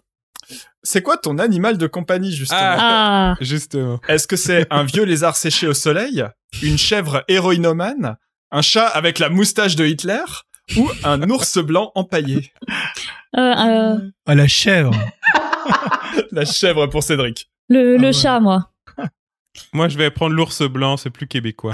Et toi, Arcani? La, la chèvre héroïnomane, c'est, beaucoup. C'est êtes pas mal. Hein. Tu peux faire une histoire entière là-dessus. Vous êtes deux sur la chèvre. Ouh. Ah. Pour l'instant, Alice et Arcani sont le même méchant. hein. On va voir ce que ça donne. Mais... Non, j'ai pris le chat, moi. Ah mince, je me trompé. C'est pas grave. On a tous des réponses différentes. On Ah, continue. c'est Pas si mal. Pour toi, c'est quoi la pilosité idéale? La petite moustache fine et distinguée? Le gros nounours avec des poils partout sur le visage? Barbe moitié noire, moitié blanche, à la Édouard Philippe? Ou Édouard- 100% glabre comme au premier jour Ah, moi, c'est la petite moustache fine et distinguée. hein. Ah pareil, pareil. Pareil pour Cédric. La, la barbe bigou. Ah, Et toi, Robin Euh, bah, ouais, moi j'ai envie d'aller aussi avec Édouard Philippe, euh, moitié noir, moitié blanc. Mais ce qui est le, plus réaliste d'ailleurs. C'est vrai. Question suivante. Tu préférerais coucher avec quel homme ou femme politique? Marine Le Pen Philippe de Villiers Nicolas Sarkozy ou Christine Boutin c'est affreux. Oh, elle est dure celle-là. c'est horrible. c'est quoi le rapport avec Disney là? J'ai du mal. C'est encore plus dur que les trucs. euh, et c'est quoi le pire euh, C'est impossible. Il y a personne qui se de- détache du lot. Eh, Vous allez pas esquiver là, il faut répondre. Oh là là. Bah, on va faire par élimination. hein. Une partouze avec les quatre alors. Alors, Cédric prend les quatre déjà. Alors j'ai appris, ça avait été médiatisé à une époque que Nicolas Sarkozy euh, suivait une cer- des cours d'une certaine gymnastique et ça avait été relayé dans la presse un exercice avec une, les grosses boules euh, un peu rebondissantes là. Ah oui, pour le périnée. Voilà, je sais que ça sert pour le périnée. Donc, ça pourrait sous-entendre qu'il finit vite. Donc, quitte à coucher avec une personnalité politique qu'on déteste, autant que ça dure le moins longtemps. Ah, waouh. Donc Nicolas Sarkozy. c'est incroyable comme raisonnement. Et mais je- moi j'ai souvenir de l'invitation dans le grand journal de Canal+ qui avait invité la coach périnée de Sarkozy. Mais non. Non, ça a été. Non, je te jure, je te jure, ça a été vraiment médiatisé à ce point-là. Incroyable. Ouais, ouais. En fait, c'était la coach sportive de Sarkozy qui avait raconté qu'il faisait des exercices de périnée. Et je ne sais pas pourquoi j'ai retenu cette information dans la vie, alors qu'il y avait beaucoup de choses qui auraient pu effacer cette En information. tout cas, vous êtes plusieurs à avoir retenu cette info, c'est vraiment ultra suspect. Bref, Bon, en attendant, vous avez pas répondu, hein, à part Arcani. Bon, moi, je vais prendre, euh, je vais prendre Marine Le Pen. Allez, Marine Le Pen. Robin? Quand même, euh, si tu couches avec Sarkozy, t'es à un près d'avoir couché avec euh, Carla Bruni. Oh, le raisonnement. Non, je vais prendre Marine Le Pen aussi euh, par défaut, mais vraiment défaut, défaut. Ouais, c'est vraiment par défaut. ouais. Et toi, Cédric? Euh, pff, oulala, c'est dur. Bon, allez, Christine Boutin, il faut bien que quelqu'un y. Non. C'est très cohérent avec le reste de tes réponses. Mais Christine Boutin, elle a l'âge de ma mère, je trouvais ça trop malaisant, quoi. Oui, puis il y a moyen qu'elle veuille pas coucher aussi. Oui, c'est que entre cousins pour elle. Ah oui, il va falloir se marier justement. et tout avant. Et là, t'as Philippe de Villiers tout seul dans son coin qui pleure. Ouais, il, il est vraiment trop triste, Philippe. Ah. Alors, question suivante. Laquelle de tes activités passe avant toutes les autres? La messe du dimanche, la chasse du dimanche, le défilé militaire du dimanche ou l'exécution publique du dimanche? Ah ouais, en fait, on est Ouais. vraiment pas méchant. hein. Le fait qu'on n'arrive pas à répondre aux questions. euh, Ah, Faites un effort. C'est dur. C'est dur. Le défilé militaire, parce qu'il y a souvent des, des accidents ou des ratés, et c'est drôle. Ah, tu me fais plaisir. Mais je guette la bourde. Moi, je vais dire la messe, mais c'est une vie antérieure Ouais. pour ce qui me concerne. Mais La messe, ouais. On doit pouvoir dormir, ça doit être pas mal. ah, puis il y a à manger. Ah oui, bien. Cédric La messe, la messe. La messe aussi, allez. Et toi, Alice Moi, je vais prendre l'exécution publique parce que je joue trop aux jeux vidéo, donc je suis devenue un peu violente. Ouais. Ce- attends, ceci dit, la chasse, tu peux la faire foirer. Euh, en tuant les chasseurs, tu veux dire Parce que Ah. Ils le font déjà de base. non, juste, tu fais trop de bruit, les animaux se barrent. C'est vrai. Puis c'est une activité de plein air. Ou alors, tu peux donner un chasseur à manger à tes chiens de maléfiques. Attends, j'hésite là maintenant. ah, c'est trop tard. non, on change pas. hein. Arcani, t'es Ah. très défilé militaire, je suis sûr. Si. Et on va passer à la dernière question, les amis. Quelle est ta devise? Est-ce que c'est au-dessus de tous Il est battu par les flots mais ne sombre pas La vérité dans la charité ou croire, obéir, combattre Alors je vais prendre au-dessus de tous parce que euh, au-dessus de tous c'est un petit peu euh, c'est un petit peu matriarcat hein, parce que c'est de tous et pas de toutes et tous. Joli. C'est bien. Joli. Les autres? La vérité dans la charité, il y a, il y a deux concepts philosophiques, ça doit, ça doit le faire. Waouh Moi aussi, je vais prendre ça, la vérité dans la charité, mais euh, c'est très euh, judéo-chrétien, mais bon. Ouais. C'est pas très méchant. On Hein. sent que tu es rattrapé par ça. Hein. Ah non, mais moi, Ouais, j'étais à l'école privée et tout. Et t'avais pris la messe tout à l'heure aussi, non? Ouais, ouais, non, mais. Tu serais pas en train de nous faire un coming out a- catho là? Il y a un pattern qui se dessine. Ah non, mais c'est pas un coming out. hein. J'ai été catho, mais alors ça a pas duré longtemps. Hein. Et toi, Arcani, t'as pas répondu sur ta devise Euh, battu par les flots, mais ne sombre pas. Allez, c'est parti. Parce que j'aime beaucoup les pirates. Eh bien, c'est terminé et vous allez maintenant avoir le droit à vos résultats. Alors, qui Ah, veut moi, je- commencer Moi, je suis trop un méchant catho, moi. Alors, eh ben, eh ben, en fait, tu as pas mal de points euh, sur le cateau, mais c'est pas celui-là ton principal, Ouf. Robin. Toi, Ouf. toi, tu es Cruella des 100 dal- dalmatiens. Ah, j'adore Ah. Je l'idée. te fais ton petit, cool. ton chance. petit pitch personnalisé. Euh, Je Cruella. suis le mieux habillé déjà. Exactement. Ouais. Cruella, depuis que tu as été entartré par des militants de L214 au salon de l'agriculture, tu as totalement arrêté de pisser sous la douche et de mettre le carton dans la poubelle jaune. Tu roules dans Paris en Jeep Renegade et tu te gares sur les pistes cyclables comme un gros con. Oh non, ça, Oh non. ça tout le monde. La seule chose que tu aimes plus que tuer des animaux pour le plaisir, c'est tuer des animaux pour la fourrure. D'ailleurs, tu es actionnaire de LVMH à 24%, c'est-à-dire moins que Bernard Arnault, mais juste au-dessus de Catherine Deneuve. Et ouais, chez les bourgeoises aussi, il y a de la concurrence. Oh là Bravo là, à toi. j'adore. Magnifique. Tu devrais changer ta bio Twitter. hein. Et alors, la, la personne qui était vraiment le méchant cato, eh bien, c'est Cédric. C'est Cédric, Ultra bah oui. cohérent. Ah. Tu as 5 réponses sur 6 qui pointent vers Frollo de Ah bah oui. Notre-Dame de. Paris. Ça. On l'a vu venir. Frollo, tu es connu sous le pseudo 69 la Bible sur le forum blabla 1825 de jeuxvideo.com. Oh. C'est là que tu passes tes jours et tes nuits quand tu n'es pas à l'église. Tu es très fier de ta signature sur le forum. C'est un poème que tu as écrit toi-même. Ça dit Belle, est-ce le diable qui s'est incarné en elle pour détourner mes yeux du Dieu éternel? Qui a mis dans mon être ce désir charnel pour m'empêcher de regarder vers le ciel? Ah oui, j'ai oublié. Tu n'es pas seulement un connard d'incel, tu es aussi un gros gothique. Peut-être un jour tu réussiras à pécho avec ton style prêtre dépressif fan de manga, mais honnêtement c'est pas sûr. C'est tout à fait Cédric. bon. hein, alors là, Donc prête, prête dépressive, d'accord, je retiens. Not all got. voilà. Ouais, alors moi si j'étais toi, j'éviterais de la ramener Arcani parce que tu vois, ça s'est pas joué à grand chose, mais tu es Scar du roi lion. Ah Le fasciste. Le fameux. Je voulais être Captain Crochet. Scar, ton blaze veut dire cicatrice parce que tu as une cicatrice sur l'œil. Trop classe, non? C'était ton idée pour te donner un petit côté bad boys, sauf que à la place de Will Smith, on mettrait genre Clint Eastwood ou Donald Trump. D'ailleurs, c'est ton idole. Tu aimerais bien faire comme lui et prendre la place de ton frère Mufasa sur le trône. Avec ton frère, vous êtes d'accord sur un truc, vous aimez dominer le monde, sauf que lui, il fait des partous au Puy du Fou avec Madame de Pompadour, pendant que toi, tu bois des 8-6 à la sortie des meetings de Zemmour dans l'espoir d'être repéré et d'intégrer un commando de mecs virils et puissants. Bref, vous avez pas le même maillot, mais vous avez la même passion. Peut-être que Oh. vous pourriez essayer de vous réconcilier. C'est tout à fait toi. Ben oui. 100%, bien sûr. Je moi, je l'ai reconnu. Ah, c'est magique. c'est dur. Après, est-ce que la 8-6, c'est pas un truc plus à gauche? C'est c'est de gauche, la 8-6. hein. On commence à essayer de se rattraper. ouais, essaye de trouver un truc. C'est pour faire oublier que t'es un gros facho. C'est ça. Ouais, c'est ça. Alors, je préfère le terme de... Et alors, je suis embêté pour Alice parce que Alice, t'es précisément entre trois personnages. Ah, wow. en as deux de chaque. Alors j'ai le droit de choisir peut-être. T'as un peu de Scar et t'as un peu des deux autres qu'on n'a pas encore écoutés. Ah, c'est nous qui allons voter alors. Donc, est-ce que tu es plutôt le capitaine Crochet? Tout le monde croit que tu veux tuer Peter Pan et réduire en esclavage les enfants du pays imaginaire, mais en vrai, tu t'en fous. C'est juste que ces petits merdeux se moquent de toi à cause de ta main en moins et du fait que tu es un adulte. Et ça, c'est pas cool.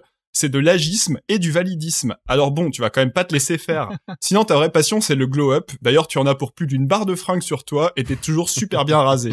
Bref, éternel incompris. Franchement, ça colle, hein. Ça sonne très prof quand même. Hein. Ouais, carrément. Les, les élèves qui se foutent de ta gueule. Éternel incompris aussi, hein, c'est pas mal.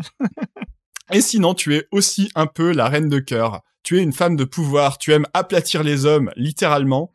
Et avec toi, le choix est simple, la soumission ou la mort. Ton ambition est sans limite, au point que quand tu es invité chez Hanouna, tes contradicteurs ont tendance à dire « Oh, dis donc, le féminisme, ça va quand même un peu trop loin. » Alors en général, tu préfères rester toute seule, comme Laurie. Si tu n'étais pas aussi instable psychologiquement, peut-être que tu aurais une chance de profiter de ta richesse pour t'amuser un peu. Mais en fait non, parce que tu as exécuté tous tes amis. Peut-être que tu pourrais essayer de t'ouvrir un peu aux autres et accepter la contradiction. Non. Ça lui va aussi. C'est les deux meilleurs portraits. Ah, je vais prendre la reine de cœur. hein. Ah ouais, c'est plus classe. Mais bon. En plus, je m'appelle Alice, donc. euh, Bah oui. Ça aurait été dommage que tu sois pas ex aequo parce qu'on n'aurait pas pu entendre euh, les portraits, euh, les, les cinq portraits. Donc on ça, dirait ça presque que c'est fait exprès. Ouais, peut-être. Oh. Ce qui est incroyable, c'est que Raph, t'es aussi bon à rédiger des fausses bio et des faux quiz biba que des scénarios de films nord-coréens. Là, Je veux dire, c'est pas prof qu'il faut que tu fasses, Raph. C'est scénariste pour vrai, là, ou écrivain, journaliste, là. Il y a- C'est ça. il y, a quelque chose, là. Bah écoutez, ça fait plusieurs fois qu'on commence à me le dire, donc euh, je vais finir par y réfléchir sérieusement. De toute façon, c'est à peu près aussi bouché comme carrière, scénariste et prof à l'université. Donc, euh, bon. voilà. Et tu serais qui, toi, comme méchant? Parce que toi, tu t'es pas Bah, du mouillé. coup, euh, moi, il me reste le capitaine Crochet que personne n'a- choisi, donc euh, je vais prendre celui-là. Il est pas mal quand même. Ouais, il y avait, il y avait vraiment Moi, la twist prof au début, quand même. J'ai vraiment de l'empathie pour le capitaine Crochet. Vraiment, il, il mérite pas ce qui lui arrive. Mais c'est vrai, est-ce que C'est est-ce que vrai. c'est vraiment un méchant? Bah, je sais pas. Il y a les théories euh, sur euh, Peter Pan, c'est un méchant parce que euh, il, il abandonne Parce les enfants con, perdus oui. une fois qu'ils ont grandi et je sais pas quoi. Bref, je suis pas très. En plus, après, il devient de droite. Alors clairement, dans la pièce d'origine, il est, il est dur. Peter Pan, il est arrogant, il tue des enfants perdus. c'est ça, hein. C'est pas, c'est pas le gentil de l'histoire. hein. Mais après, il devient Robbie Williams. Donc, euh, Et là, on peut plus rien dire, il est gentil. ouais, on peut Tout plus rien dire de. Si c'est joué par Robin Williams, c'est que c'est un gentil. Ça, on, on l'a pas dit jusqu'à présent, mais. Contre-exemple, photo-obsession. Ouais, mais il est, il est attachant. Attachant. Mais c'est un sociopathe. En tout cas, je constate que Alice, on lui a donné le choix entre Crochet et une vraiment méchante, et elle a pris la méchante. Hein, donc, euh, je peux pas balancer, mais... Pourquoi es-tu aussi méchante? Ah bah merci Raph. Euh, t'es- bah, de rien. tes portraits étaient définitivement euh, bien brossés. Sublime. Mm, ouais. On s'est, on s'est reconnus. On s'est reconnus. on en a appris beaucoup, les uns des autres aussi, à cette occasion, mais c'est correct. Un peu trop.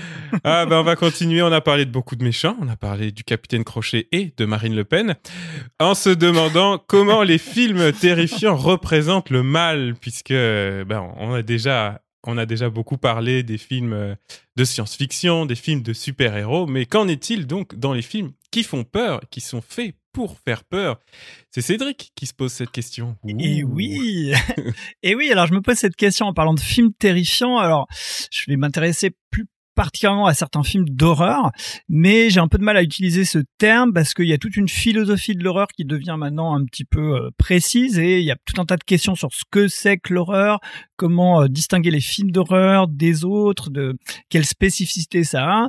Du coup, je vais pas trop m'embarrasser avec euh, toutes ces questions de frontières entre films. Donc, je vais parler de films terrifiants en général et de films qui font peur et de la manière dont ça véhicule souvent une, certaine ou plutôt certaines idées du mal. Alors, du coup, dans les films terrifiants, il y a souvent un monstre. Mais ce monstre, c'est pas du tout le même que le monstre des contes de fées, c'est pas du tout le même que les monstres euh, qu'on peut voir dans certains dessins animés. Du coup, qu'est-ce qui caractérise les monstres dans les films terrifiants? Eh ben, un premier truc qui est très net dans tous ces films, c'est que le monstre des films terrifiants, on peut pas parler avec lui. Il n'y a pas de dialogue On peut possible. plus rien On dire. pas- Ah, peut Taisez-vous Taisez-vous c'est ça, c'est ça. Donc c'est pas possible. Le dialogue est impossible.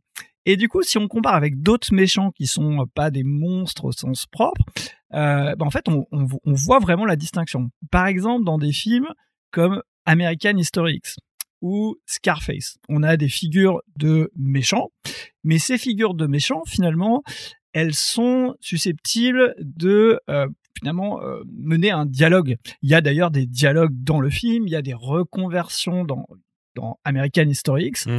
Et en fait, on est dans une figure du mal qui, en philosophie, s'apparente à ce qu'on peut appeler l'intellectualisme moral, c'est-à-dire l'idée qu'au fond, bien euh, agir bien, ce serait lié à bien juger. Et du coup, mal agir, faire le mal, ce serait lié à des euh, mauvaises manières de penser, des fausses représentations, Ah oui. des euh, mauvaises représentations.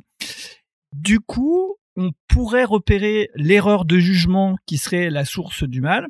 On pourrait éventuellement la rectifier, on pourrait éduquer moralement Eh oui. un dialogue serait possible. Et du coup, bah, derrière le mal, ça serait euh, des préjugés, euh, un aveuglement idéologique euh, ou toutes sortes, toutes sortes de choses. quoi. Mais dans les films terrifiants, dans les films surtout d'horreur, il n'y a pas cette idée-là. Euh, le monstre, c'est pas celui qui a mal réfléchi, qui pense mal, qui a des préjugés. Voilà. On peut pas essayer de le convaincre d'arrêter de nous tuer en plein milieu. Non, ça va pas marcher. voilà, ça ne marchera pas. Euh, et du coup, dans les films terrifiants, bah, oh, le monstre, euh, il est juste là, quoi.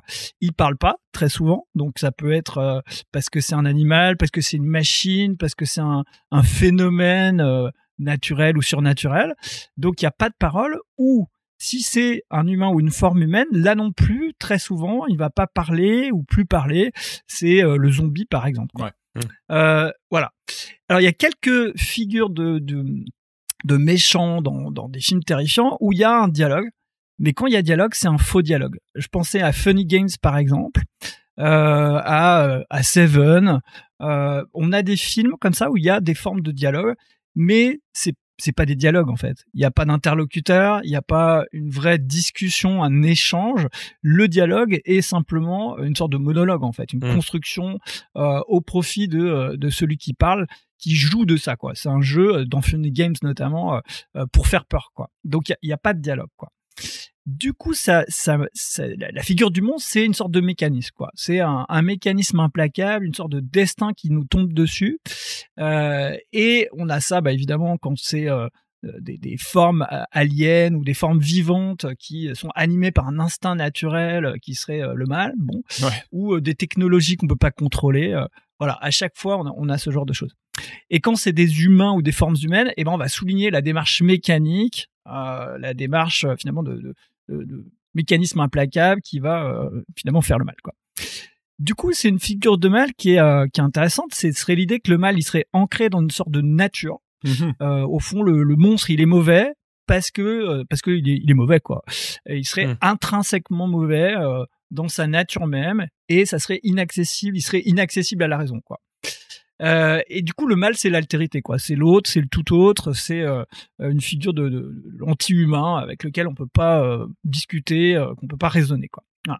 Alors, c'est une représentation du mal assez présente dans les dans les films terrifiants qui essentialise le mal sous cette sous, ce- sous cet aspect-là de, nature du mal, quoi. Oui, d'ailleurs, dans le film de zombie, là, il y a. C'est très binaire. Tu es mordu et donc Oui. tu es devenu Ouais. mauvais et il n'y a pas de, il y a pas d'entre-deux, quoi. Et oui, c'est ça, ouais. c'est ça, c'est ça. Ouais. Et du coup, on va, le voir dans un instant. Le mal peut contaminer. Du coup, il Mm. vient de l'extérieur. Il est une sorte d'altérité, mais cette altérité, elle peut euh, petit à petit euh, grignoter euh, l'être humain et, et revenir finalement parmi nous. Quoi.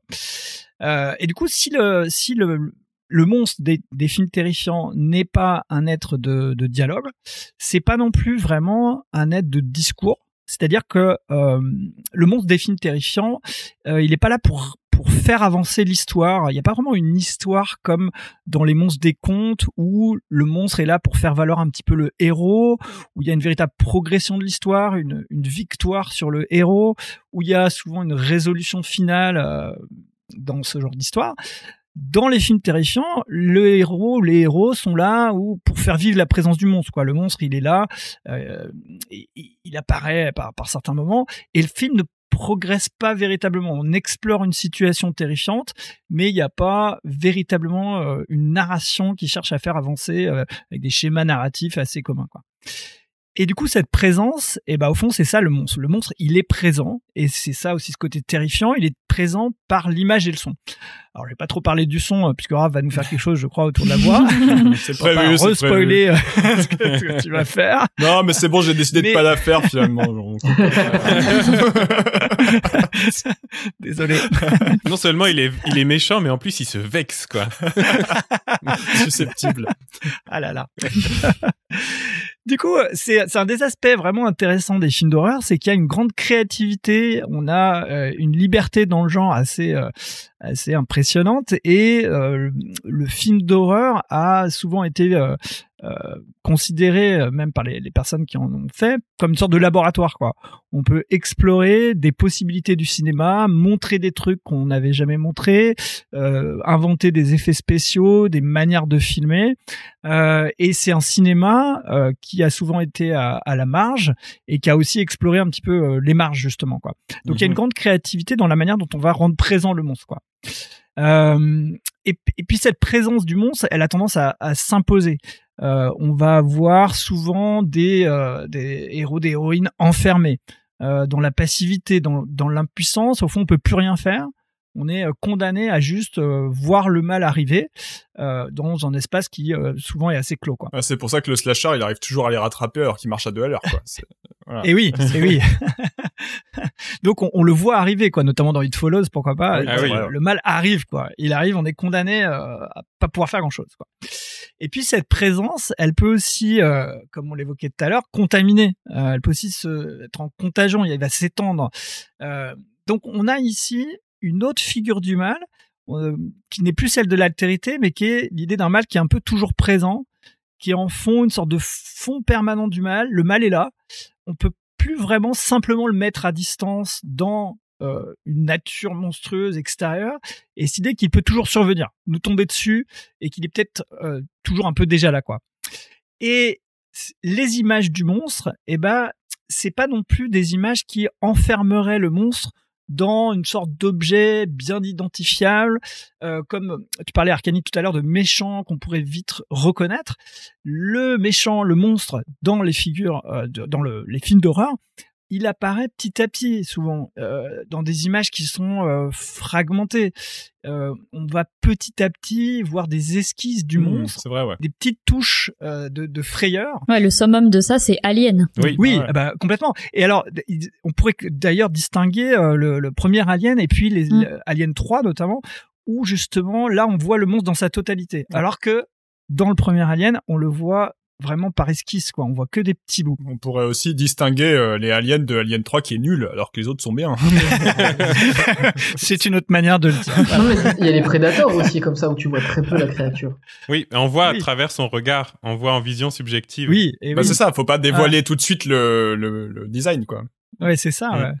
Et du coup, il y a, alors, il y a un temps qui est pas vraiment linéaire, c'est des, euh, des, instants fugaces, et le, le monstre lui-même est parfois informel, quoi. Il n'a pas une forme précise, il peut se métamorphoser, se démultiplier, euh, il est parfois gluant, ça glisse de partout. Bref, euh, le monstre est pas un truc qu'on pourrait saisir comme tel. Oui, d'ailleurs, Alien, on voit sa bave avant tout. Et oui, c'est ça. Avant de le voir lui, on voit sa bave qui tombe. C'est ça, c'est ça. Donc c'est pas, on en voit peut-être des traces, des trucs un peu gluants, mais pas de, de forme forcément euh, saisissable. Quoi. Et là, le cinéma est très inventif parce qu'il va y avoir plein de procédés cinématographiques qui vont en fait faire peur. Euh, C'est-à-dire que c'est pas seulement le, le c'est pas le monstre comme objet qui forcément fait peur. Euh, il faudrait distinguer le, le- finalement l'objet qui me fait peur, le, le monstre, et les causes qui créent cette émotion quoi de, de frayeur. Et dans ces causes, il y a plein de procédés cinématographiques, tous les effets de surprise, euh, le- un visage terrifiant qui apparaît. euh, d'un coup, euh, un effet de, de regard, on voit le personnage qui, qui a peur et on voit pas encore de quoi, de quoi il a peur. Euh, il va y avoir l'usage de hors-champ. Le hors-champ euh, qui est inquiétant, on sait pas encore, on sait qu'il y a quelque chose qui se trame, mais On l'entend juste. voilà, exactement. Alors là encore, on ne spoil pas hein, le- le- l'aspect sonore de la. Je le rappelle, hein. Vous allez Tu as le droit de parler de son quand même. Ah non, moi on m'a dit tu dis pas le mot son. hein. Donc voilà, il y a plein de choses intéressantes. La caméra subjective dans Halloween aussi. Euh, voilà, tout ça c'est le masque aussi, pourquoi pas. Mm. Euh, l'arrière-plan aussi. Alors dans It Follows, on, on a le, un point de vue finalement partiel du personnage. Nous, on a l'information, mais on voit dans le fond arriver le, Ouais. la- le, le monstre. Ils quoi. sont hyper bien Euh, foutus les espaces dans It Follows. T'as toujours Oui. des espaces tellement grands et où il y a toujours des possibilités Ouais. d'irruption un peu partout, mais il faut être attentif à, C'est à ça. tout. ouais. Et Oui. on, on est vraiment dans le même état d'esprit que les personnages du coup qui se méfient de tout et de tout le monde tout le temps. Ça marche super bien. Exactement. Et puis euh, on pourrait même euh, dire qu'il y a parfois une esthétique un peu de la laideur avec un film en grain, une caméra qui est, qui, qui est un peu crade, qui bouge, c'est c'est pas net quoi. Tout ça finalement ça renforce le fait que le monstre en fait on on n'arrive pas trop à le saisir quoi. Donc là aussi il y a une figure du mal intéressante, c'est qu'au fond le mal est un peu insaisissable, un peu insondable, une sorte de mystère du mal qui serait toujours déjà un peu présent en nous, mais qu'on peut pas bien euh, saisir dans des formes dans des formes nettes et qui peut toujours se métamorphoser en, en d'autres formes quoi. Tu l'as beaucoup dans le roman Dracula, où en fait, Dracula, tu le vois très très peu, mais tu Ouais. vois Renfield qui, qui perd la raison à cause de lui, et je sais Mhm. plus quel personnage féminin qui est lui-même contaminé, Ouais. donc tous les personnages sont amenés à, à prendre Ouais. en compte la menace. Oui, il y a une sorte de halo finalement, euh, un peu du mal qui euh, voilà qui, qui s'étend quoi. Ouais. Effectivement. ouais. Et, et du coup, c'est peut-être difficile d'intégrer euh, le monstre des films terrifiants dans le cadre des autres films de méchants. Je suis pas sûr qu'on puisse euh, vraiment dire que dans ces films-là, il y a une catharsis, une représentation à distance qui serait rassurante de ce qui nous inquiète. C'est- C'est pas sûr qu'on puisse euh, simplement ici chercher à se faire peur pour dominer la peur parce que justement le monstre il est pas vraiment euh, il est pas vraiment saisissable quoi. il est pas Mhm. là dans un objet euh, à distance rassurant donc je- ça, laisse euh, une question qui est, qui est intéressante c'est finalement pourquoi on va voir des films d'horreur pourquoi est-ce qu'on peut prendre plaisir à ça euh, si ça rentre pas bien dans ce cadre là quoi alors j'ai pas vraiment de théorie là-dessus hein, puis je suis pas du tout spécialiste il y a, il y a tout un tas de gens qui s'intéressent à ça au, au paradoxe de l'horreur quoi mais en tout cas j'irai pas trop chercher la réponse du côté d'une sorte de finalité un peu euh, morale ou juste cognitive. Euh, je sais pas trop pourquoi on va voir ça et moi non plus, je sais pas trop pourquoi j'aime ça. voilà. C'est ouvert comme chronique. voilà, donc je laisse ouvert. Mais en tout cas, en tout cas, il y a quelque chose esthétiquement, je trouve, qui est super intéressant dans ces films. Euh, et évidemment, c'est assez fascinant euh, ce, ce pouvoir de, de créer du terrifiant dans, dans les films, dans les films terrifiants ou les films d'horreur de manière plus, Mm. plus précise. Voilà. Mais- Mais une, une réponse, et peut-être une réponse que nous, on aurait souvent et dont il faut se méfi- méfier parce que peut-être qu'on l'aura trop souvent, c'est la lecture politique de ces films-là. Hein. Tu parles de It Follows, euh, la lecture euh, sanitaire. Là, est-ce que c'est un virus sexuellement transmissible euh, dont on parle dans le Mhm. film? Bah oui, c'est une lecture qui marche, mais ça, ça amenuise beaucoup le propos du film et le, Mhm. le, le, le- le principe du film de penser ça. Pareil pour les Ouais. films de zombies, ben, on en a déjà Mhm. beaucoup parlé là. Oui. Donc, euh, il y, a, il y a aussi cette limite-là de dire euh, Ah. si la réponse à ta question c'est bah oui, il y a un Mhm. enjeu politique, oui, certes. Mhm. Mais en même temps, faut pas oublier le côté, le plaisir audiovisuel, quoi. Tu parlais beaucoup Ouais, de... c'est ça. ouais. Ouais. Et puis le monstre a toujours existé dans, les- dans les histoires humaines. Mm. T'as constamment des légendes, des créatures, des choses comme ça, donc je pense que le monstre, c'est comment tu l'utilises, et je pensais, euh, dans ta chronique, je pensais euh, au travail de Guillermo del Toro, qui fait complètement l'inverse. Totalement. Ouais. Il te met des monstres, mais auxquels tu t'attaches, auxquels tu, Mm. tu découvres leur psychologie, Mm. qui sont Ouais. tout autant d'émotions que Ouais. nous, des choses comme ça. Qui sont désirables Ouais. aussi, même physiquement. Ah oui, la forme de l'eau, ouais, super bien. Bah oui, quand même. Si t'as un kink Mhm. sur les poissons, oui. Ah bah, non, non, non, c'est vrai, c'est vrai ce que dit Robin. Il n'y a pas de côté charnel avec les films de zombies, avec les slashers. Alors, euh, euh, si, il y a un des Romero où il y a un scientifique qui euh, fait écouter de la musique à un Mais zombie. oui. Tu te rends compte que le zombie a une forme d'émotion. J'y pensais pendant qu'on en parlait parce que c'est le troisième, c'est euh, Day of the Dead. Et moi, c'est mon Merci. préféré, je Ah. l'adore. C'est celui où ils prennent un zombie et ils essayent de l'éduquer justement, de lui faire écouter de la musique, Ah oui. apprendre du Ah, langage et tout ça. Et, euh, et visiblement, en fait, c'est une espèce Ah de oui. lecture contre contre-intuitive du zombie où euh, en fait, euh, voilà, il, il fraternise avec euh, lui et bon, bah juste ça leur prend tellement de temps que bah tous les autres zombies leur tombent dessus quoi. Mais Hmm. a- avec un peu de temps et d'effort, ça marche quoi. Voilà. Ah. Ah, ils ont créé un, un entre-deux, justement, euh, au truc binaire zombie, pas zombie. Mhm. Tu veux prendre la suite justement, euh, Raph, sur... euh, on a parlé Ah ouais. bah, beaucoup de, de sons. De Ah bon, on en a parlé fait, euh, on fait sonner les méchants, les, les zombies. Non, ça me dit rien. Ah si. Moi j'ai moi j'ai entendu mais c'est mon tu sais c'est mon sujet de thèse alors peut-être que j'y suis trop attentif. Ok, ok. Euh, je, non, je vais partir d'un souvenir très concret. Est-ce que vous avez, vous vous souvenez de la scène d'action qui est au début de The Dark Knight Rises de Christopher Nolan? Une ouverture assez classique de blockbuster récent euh, dans lequel il y a une séquence d'action avec des personnages qu'on connaît pas et dont on se fout complètement d'ailleurs, et qui sert en fait uniquement à introduire le méchant. Vous avez en tête un petit peu ou pas? Plus trop, non. Pas trop. Non, moi non plus. Eh ben, je, je vous plante le décor. Ça se passe en Ouzbékistan, dans un avion militaire. Il y a un mec euh, de la CIA qui interroge brutalement des prisonniers. Il leur demande de lâcher des infos sur Bane, donc euh, le personnage joué par Tom, Mhm. Tom Hardy. Euh, les prisonniers sont encagoulés, ils sont absolument silencieux, et de toute façon, même s'ils parlaient, on les entendrait pas parce que la porte de l'avion est ouverte. Et euh, du coup, il y a un bruit énorme ambiant. Et même le mec de la CIA est obligé de gueuler. Et d'un coup, hors champ, on entend la voix de Bane calme, grave, posé, et on comprend qu'il est lui-même un des prisonniers sous la cagoule et qu'il a tout prévu pour s'en sortir. Et on entend ce son-là que je vous fais écouter euh, maintenant. Tell me about Bane! Why does he wear the mask? A lot of loyalty for a hired gun! Or perhaps he's wondering why someone would shoot a man before throwing him out of a plane. Vous voyez un peu le genre, rien qu'avec le son de sa voix, on comprend tout le personnage en fait. Mm. Alors, Mhm. qu'est-ce qui fait méchant ici? Bah déjà sa voix, elle est beaucoup trop proche de notre oreille. Elle n'est pas affectée par l'environnement. Il est euh, littéralement à genoux avec une cagoule dans un avion piloté par un gars qui menace de le jeter par-dessus bord. Et ça lui fait ni chaud ni froid. Il a cette diction très chill par rapport à la situation. Et puis ce son qui s'affranchit totalement des lois de l'acoustique pour nous parvenir directement comme s'il était tout proche, alors qu'il y a mille médiations. Donc ça pose tout de suite le méchant comme un peu spécial et, surhumain. Et donc voilà, je suis parti de là en me disant, bah, ce qui fait méchant, c'est en fait d'abord dans la voix que ça se passe. Enfin, en tout cas, ça, ça se passe grandement par la voix. Et quand on y réfléchit, c'est un peu la même chose avec tous les grands méchants de pop culture. Dark Vador, Sauron, euh, l'agent Smith, Hans Gruber et globalement tous les rôles d'Alan Rickman, le baron Harkonnen dans Dune, Thanos, Christopher Lee dans Dracula, on pourrait en citer des pelletés. Et même si le concept de méchant s'applique plutôt à du cinéma d'action grand public, ça se passe un peu de la même manière dans des films plus auteurs, en vrac euh, Javier Bardem dans No Country for Old Men des frères Cohen ou Kurt Russell dans Boulevard de la mort de Tarantino, pour ne citer que deux exemples qui me sont venus en tête assez vite. C'est peut-être même encore plus accentué dans un autre genre qu'est le cinéma d'animation, où la voix est quasiment l'élément le plus important pour définir un personnage.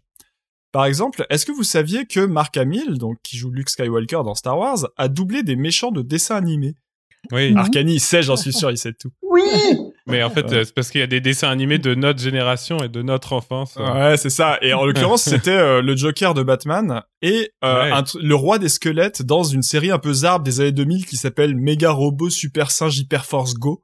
Je sais pas si vous êtes tombé là-dessus, mais Ça existe. Ah, c'est Bah, vrai Ouais, j'ai j'ai regardé des extraits et en fait ce qui est très bizarre c'est que il a pas du tout sa voix habituelle de Star Wars de jeune premier avec un corps de lâche. Ils lui ont mis une grosse voix grave de gros vilain et du coup on le reconnaît pas du tout en fait. Donc je me demande un peu pourquoi ils l'ont pris pour être honnête. Mais bon, Il a peut-être un bon agent et besoin d'argent. ouais, c'est un peu ça. il est, il est producteur souvent aussi. Ouais. Bah du coup c'était un bon argument marketing pour le- la série parce que Ouais. bon. Bref. Et euh, du coup, après, à partir de là, j'ai zoné un peu sur des compilations YouTube, genre euh, Creepy Villains, des trucs comme ça, où ils mettent plein de films d'animation. Et ben, en fait, tous les méchants ont la même voix. Une voix d'homme, bien grave, excessivement virile, souvent avec des petits effets de distorsion pour donner le côté inhumain, et un ton très posé pour donner l'impression d'un personnage inébranlable qui va dérouler son plan maléfique sans, euh, sans se laisser abattre, quoi. Petite parenthèse d'ailleurs, un des exemples emblématiques de ça, c'est les vilains qui sont en même temps des, arti- des intelligences artificielles. Euh, Terminator, par exemple, la manière de parler robotique qui accentue le côté détente dans la méchanceté, un petit peu. Mm. Et d'ailleurs, Schwarzenegger, il est méchant dans le premier Terminator, mais il devient gentil dans le 2. Ça montre bien que les années 80 ont fait de ces personnages de méchants charismatiques des trucs tellement cool qu'en fait ils sont prêts à devenir des gentils. Et c'est la même logique qui fait que dans The Dark Knight, bah, Batman et Bane en fait se ressemblent vachement. Les deux ont la voix surnaturelle qui fait peur, et ce qui était au départ un truc de méchant, bah en fait caractérise de plus en plus certains héros aussi. Donc voilà, être méchant c'est cool, et avoir une voix de méchant c'est cool. Il y a pas à chier, c'est ça marche comme ça quoi.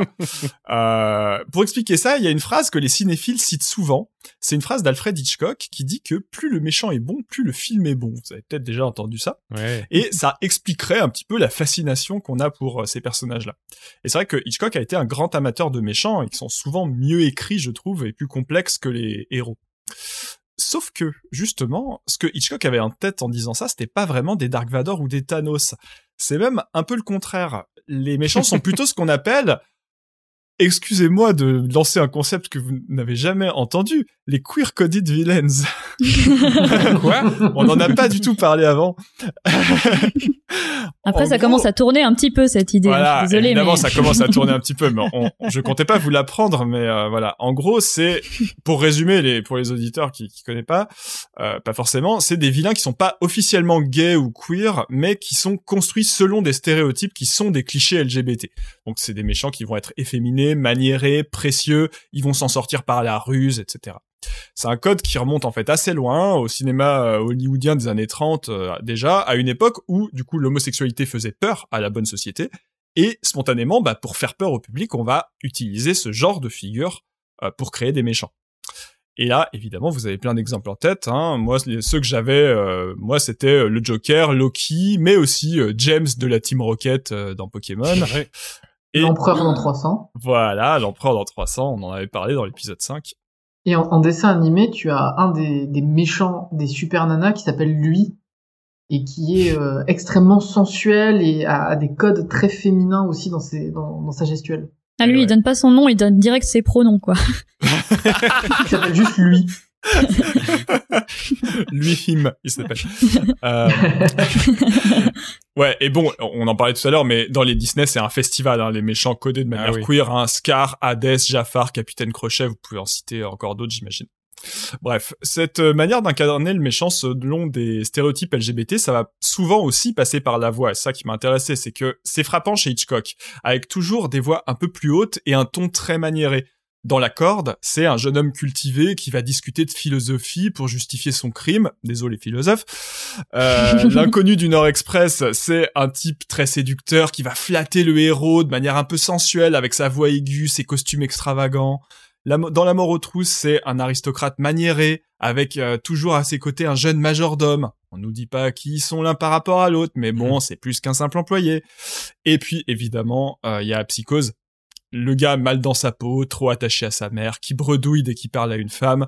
D'ailleurs, sa voix et sa diction seront un élément important pour justifier le twist final euh, de, de Psychose. Oui. Et tu parles de la corde euh, de mémoire, euh, c'est un, huis clos dans un appartement Ouais, c'est ça. avec deux colocataires qui n'ont qu'une seule chambre pour deux. Exactement. Oui, c'est très, c'est très clairement un couple homosexuel. hein. Quand tu l'as vu, euh, C'est évident. ouais. Mais il me semble que c'était un héritage du code Hayes, donc qui interdisait euh, pas mal de trucs euh, pour moraliser Hollywood, et que certains personnages LGBT justement sont revenus par les méchants entre guillemets en fait. Oui, oui, bien sûr, parce que le code Hayes interdisait euh, pas forcément de montrer euh, des choses immorales, comme par exemple l'homosexualité, mais il interdisait d'en faire la promotion. Et du coup, C'est ça. les mettre chez les méchants, c'était une bonne euh, manière de le faire. Ouais. Et puis euh, une autre chose qu'on peut se dire aussi, et moi c'est un, un truc qui me surprend toujours un peu, c'est que Hitchcock lui-même, en fait, il a pas du tout ça. Il a une stature imposante, une voix hyper grave. Donc finalement, il dit qu'il adore les méchants, mais lui-même, il ressemble beaucoup plus à un méchant de Marvel qu'à un méchant de ses propres films, en fait. Surtout envers les actrices. Ah oui, alors là, pour le coup, c'est un grand méchant, ouais. ça, ça, on en parlera peut-être, mais... Et j'avais fait un petit peu ce, ce voilà, ce, ce repérage de deux tendances euh, dans, dans, les, dans les voix de méchants, et en fait, en vrai, moi, j'en ai un peu marre de ces deux extrêmes. C'est-à-dire que j'en ai un peu Hmm. marre des films en pilote automatique où quand il faut construire un méchant, c'est soit un gars tout frêle construit comme une caricature de mec gay, soit un gars avec des bras de poney et une voix tellement basse qu'elle est à peine audible par l'oreille humaine. Quoi. Moi, j'aimerais un entre-deux. J'aimerais que des méchants un peu plus humains, un peu plus normaux, un peu une version un peu ordinaire de la méchanceté, qui se rapprocherait peut-être des méchants de la vraie vie, c'est-à-dire les Macron, les Zemmour, les Bezos ou les Bolloré, qui sont les vrais méchants en fait, mais qui sont pas vraiment ni d'un côté ni de l'autre. Il y a, il y a un peu euh, tout un spectre de manières d'être un salaud qui ne sont pas forcément dans ces deux extrêmes-là et que le cinéma peut-être sous-exploite un peu. Hannibal Lecter? Peut-être, ouais. Sous-exploite, hein, pas euh, invisibilise Oui. totalement, Oui, oui. bien sûr, mais, mais Mm. voilà, c'est, c'est plus rare, quoi. Et c'est dommage. Euh, et sinon, voilà, petit épilogue. Euh, est-ce que vous avez remarqué un truc par rapport à ma chronique? Non. Je n'ai cité que des hommes. Et c'est vrai que, voilà, c'est à la fois un mea culpa, mais en même temps euh, aussi une manière de dire que spontanément, on manque un peu de modèles féminins quand on pense aux méchants emblématiques de l'histoire du cinéma. Et la preuve, c'est qu'on en a assez peu parlé tous les quatre, finalement, euh, ce soir. Réécoutez l'épisode précédent, il y a une anecdote sur ça. Donc euh, voilà, en tout cas, ça laisse entendre euh, cette anecdote que la question de la voix, elle est fondamentalement liée à celle de l'égalité en fait. C'est-à-dire que la hauteur, grave ou aiguë, eh ben dépend de euh, des perspectives qu'on a et des chances qu'on a d'accéder à certaines responsabilités. Et au cinéma, moi, je trouve qu'il y a un peu un problème avec les voix de méchantes. C'est-à-dire, c'est souvent des stéréotypes de femmes hystériques, à la Helena Bonham Carter dans Harry Potter, euh, Harley Quinn, qui heureusement s'est un peu amélioré au fil des versions, Hmm. ce genre de choses. Ou encore, le stéréotype des sorcières, qui est le stéréotype de méchante au cinéma. Que ce soit dans Blanche-Neige ou dans des trucs plus stylés comme les films de Dario Argento, tout de suite, c'est des voix perçantes, suraiguës, désagréables, des voix qui agacent, en fait. Et les voix de femmes méchantes, elles ont pas le côté posé et cool de celle des hommes. Alors voilà, je, je, je voulais finir sinon avec une petite touche d'espoir, une anecdote. Depuis les années 90, il y a un prix MTV Movie Award for Best Villain, donc le meilleur méchant. Et truc de fou auquel je m'attendais pas du tout, les trois premières années, ce ne sont que des femmes qui ont gagné.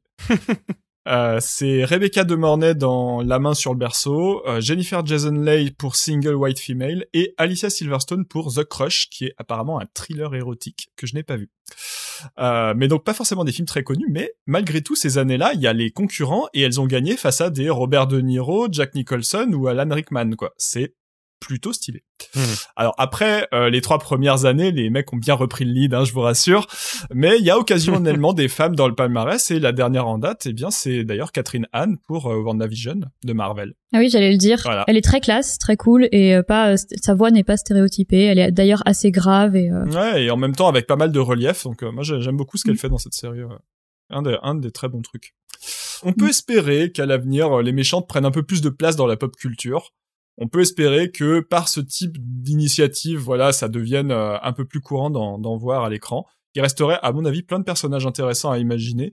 Et, euh, et voilà. Donc du coup, je me demandais un petit peu, euh, pour ouvrir le débat, qu'est-ce que c'est, vous, votre méchante préférée? Mhm. Méchante préférée. J'en ai deux. Allez. Ah, Ce serait le personnage de Julianne Moore dans Kingsman 2, Oh là, le 2. où elle joue une chef euh, de... Je sais plus si c'est un réseau de drogue, mais en gros, c'est euh, là où on s'attend aux gangsters, aux mafieux classiques, c'est elle. Et elle a un côté très euh, femme au foyer années 50. Donc elle va faire à manger avec son petit tablier et tout, elle est très mignonne. Sauf que elle a des prisonniers, elle met, elle met des mecs dans des hachoirs quand elle est pas contente. euh. Mais elle reste très calme, très euh, très femme d'affaires, en même temps femme au foyer. Et il y a un, un côté un peu flippant, en même temps tu sens que c'est, elle prend vraiment plaisir à jouer ça. Et j'adore Julianne Moore. Oui, moi aussi. Donc voilà, c'est, il y a un Ouais. côté potage dans le film, mais c'est, c'est- ça marche bien. En fait, à voir, à voir. bien cerné le truc. Et l'autre, ce serait un personnage méchant qui est non binaire. Hmm. C'est euh, dans le dernier John Wick. On reste dans le film d'action. Mais tu disais que les méchants c'est plutôt du film Bah, d'action. C'est vrai, c'est Mm. le truc auquel on pense le plus spontanément, quoi. Mais euh, dans le dernier John Wick, il y a donc toute une organisation qui euh, gère un peu le monde de la criminalité et euh, une personne qui vient représenter ce monde. euh, L'interprète est déjà non binaire et le personnage est non binaire. Mhm. Ok, ouais. Et ce, ce personnage a un côté très euh, rigide dans la loi et le règlement, surtout pas la loi parce que c'est pas officiel, mais dans le règlement. Et du coup, juste, euh, ça renvoie à ce que tu disais au tout début, euh, Alice. Euh, Toi, euh, ton côté méchant, c'est pas respecter les règles. Bah là, du coup, je trouve qu'en faisant appliquer les règles, elle en devient, le personnage en devient méchant. Hmm. Voilà. Alors moi, ma méchante euh, préférée, euh, je pense que c'est euh, Yubaba euh, dans Le Voyage de Chihiro de euh, Miyazaki. Hmm. Donc une vieille sorcière, femme japonaise, complètement exubérante, qui qui est aussi chef d'une entreprise euh, qui qu'elle gère là ce salon des bains et qui a une jumelle qui elle pour le coup est plutôt plutôt gentille. Mais je trouve qu'elle a un côté complètement euh, délirant et excessif et euh, je pense euh, vraiment pas stéréotypé pour le coup parce que même si c'est une sorcière, il y a pas trop l'hystérie je trouve. Enfin, en tout cas, il y a une espèce de colère peut-être, mais euh, mais voilà, elle est euh, je sais pas, elle, est un peu comme une chef d'entreprise très puissante et euh, intéressante. Elle est autoritaire plus qu'hystérique. Ouais, c'est ça, Ouais, autoritaire. Tout à fait, ouais. ouais. Ouais, ouais, très très beau perso. Alors moi j'aime bien euh, dans l'adaptation de Stephen King Misery. Ah oui. Voilà, elle est tellement, elle fait tellement peur avec ce- cette passion pour le livre là, qui elle veut forcer son le romancier euh, qui Ouais. veut arrêter sa série, elle veut le forcer à continuer. Et euh, ah là là, l'obsession qu'elle a, là, et puis elle a une présence dans ce film, c'est non, je, ouais, c'est un personnage qui fait assez peur. Ouais, j'aime bien. Ah ouais, c'est vrai, ça marche bien. 100% personnage de est- détraqué pour le coup, mais ouais, ça marche. bien. Ouais, euh, là, complètement. Ouais. Mais elle est pas très loin de la femme au foyer non plus, là, le côté euh, reste à la Oui. maison, euh, enfermement, je te fais à manger Ouais. jusqu'à l'explosion. Et... C'est ça. ouais. Ouais, Et puis elle s'en occupe, quoi. C'est du soin, mais, mais perverti, quoi. C'est horrible. Eh ben, à propos de, de personnages détraqués, moi, il y en a deux qui me viennent en tête aussi. Et euh, en fait, elles se ressemblent, je me rends compte, euh, mes, mes, mes goûts sont euh, prévisibles. Euh, c'est dans des séries, c'est Villanelle dans la série Killing Eve. C'est euh, la comédienne Jodie Comer. Et euh, Alice Morgan dans la série Luther, euh, interprétée par Ruth Wilson. Et donc, en fait, c'est deux tueuses sociopathes. euh, Ouais, oui.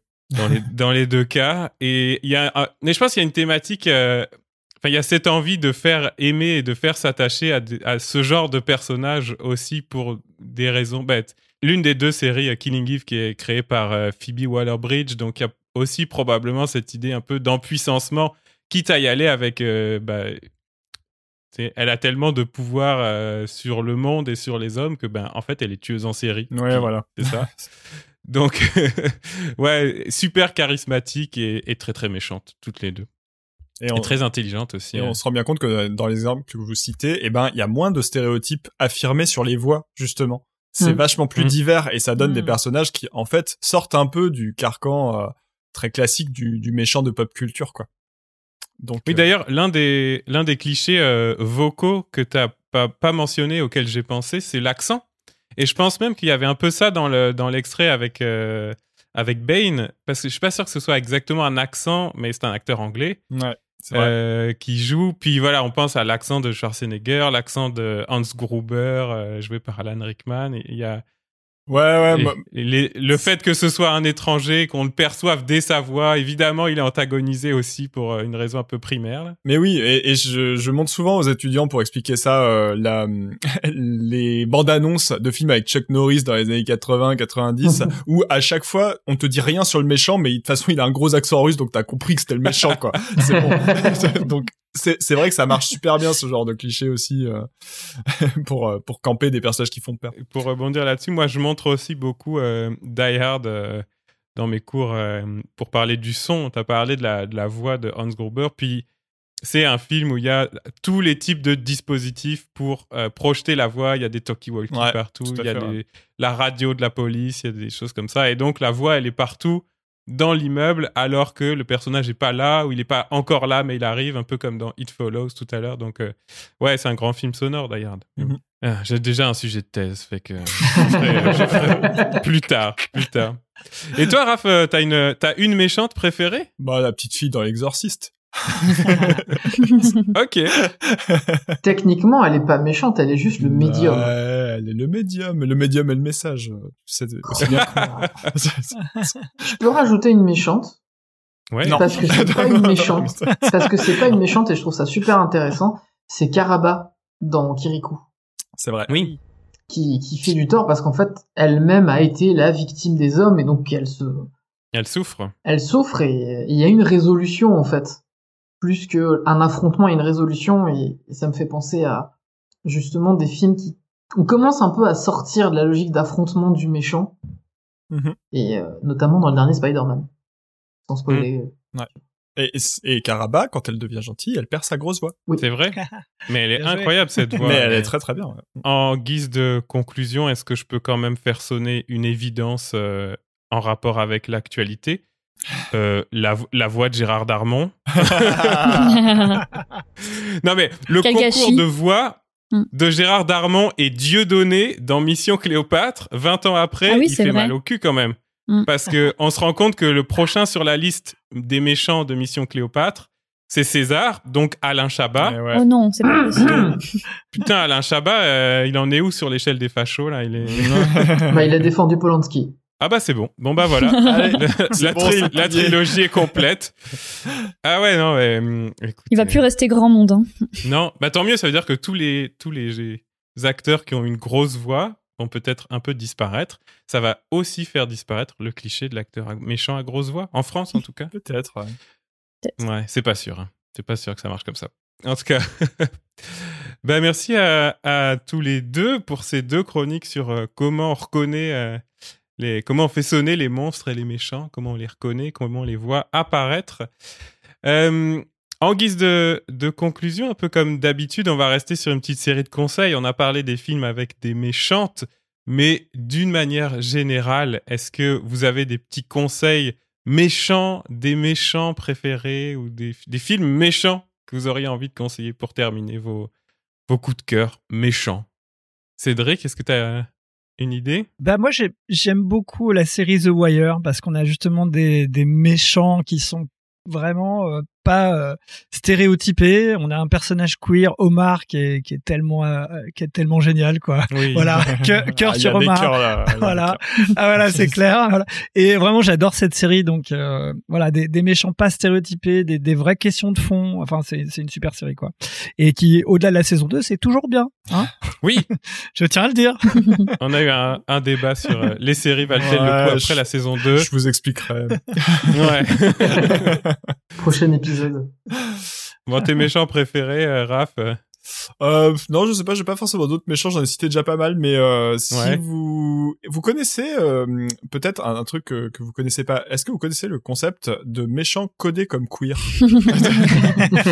Eh bien, Si vous voulez en savoir plus, je vous conseille l'excellent épisode du podcast Camille qui s'appelle Le Grand Méchant Queer. Euh, j'ai écouté ça, il y a, ça, ça date d'il y a quelques mois, voire années peut-être, mais c'est hyper intéressant et plus complet que ce que j'ai pu en dire là, donc allez écouter ça. Ouais, très bon podcast. Ouais, je l'avais écouté aussi.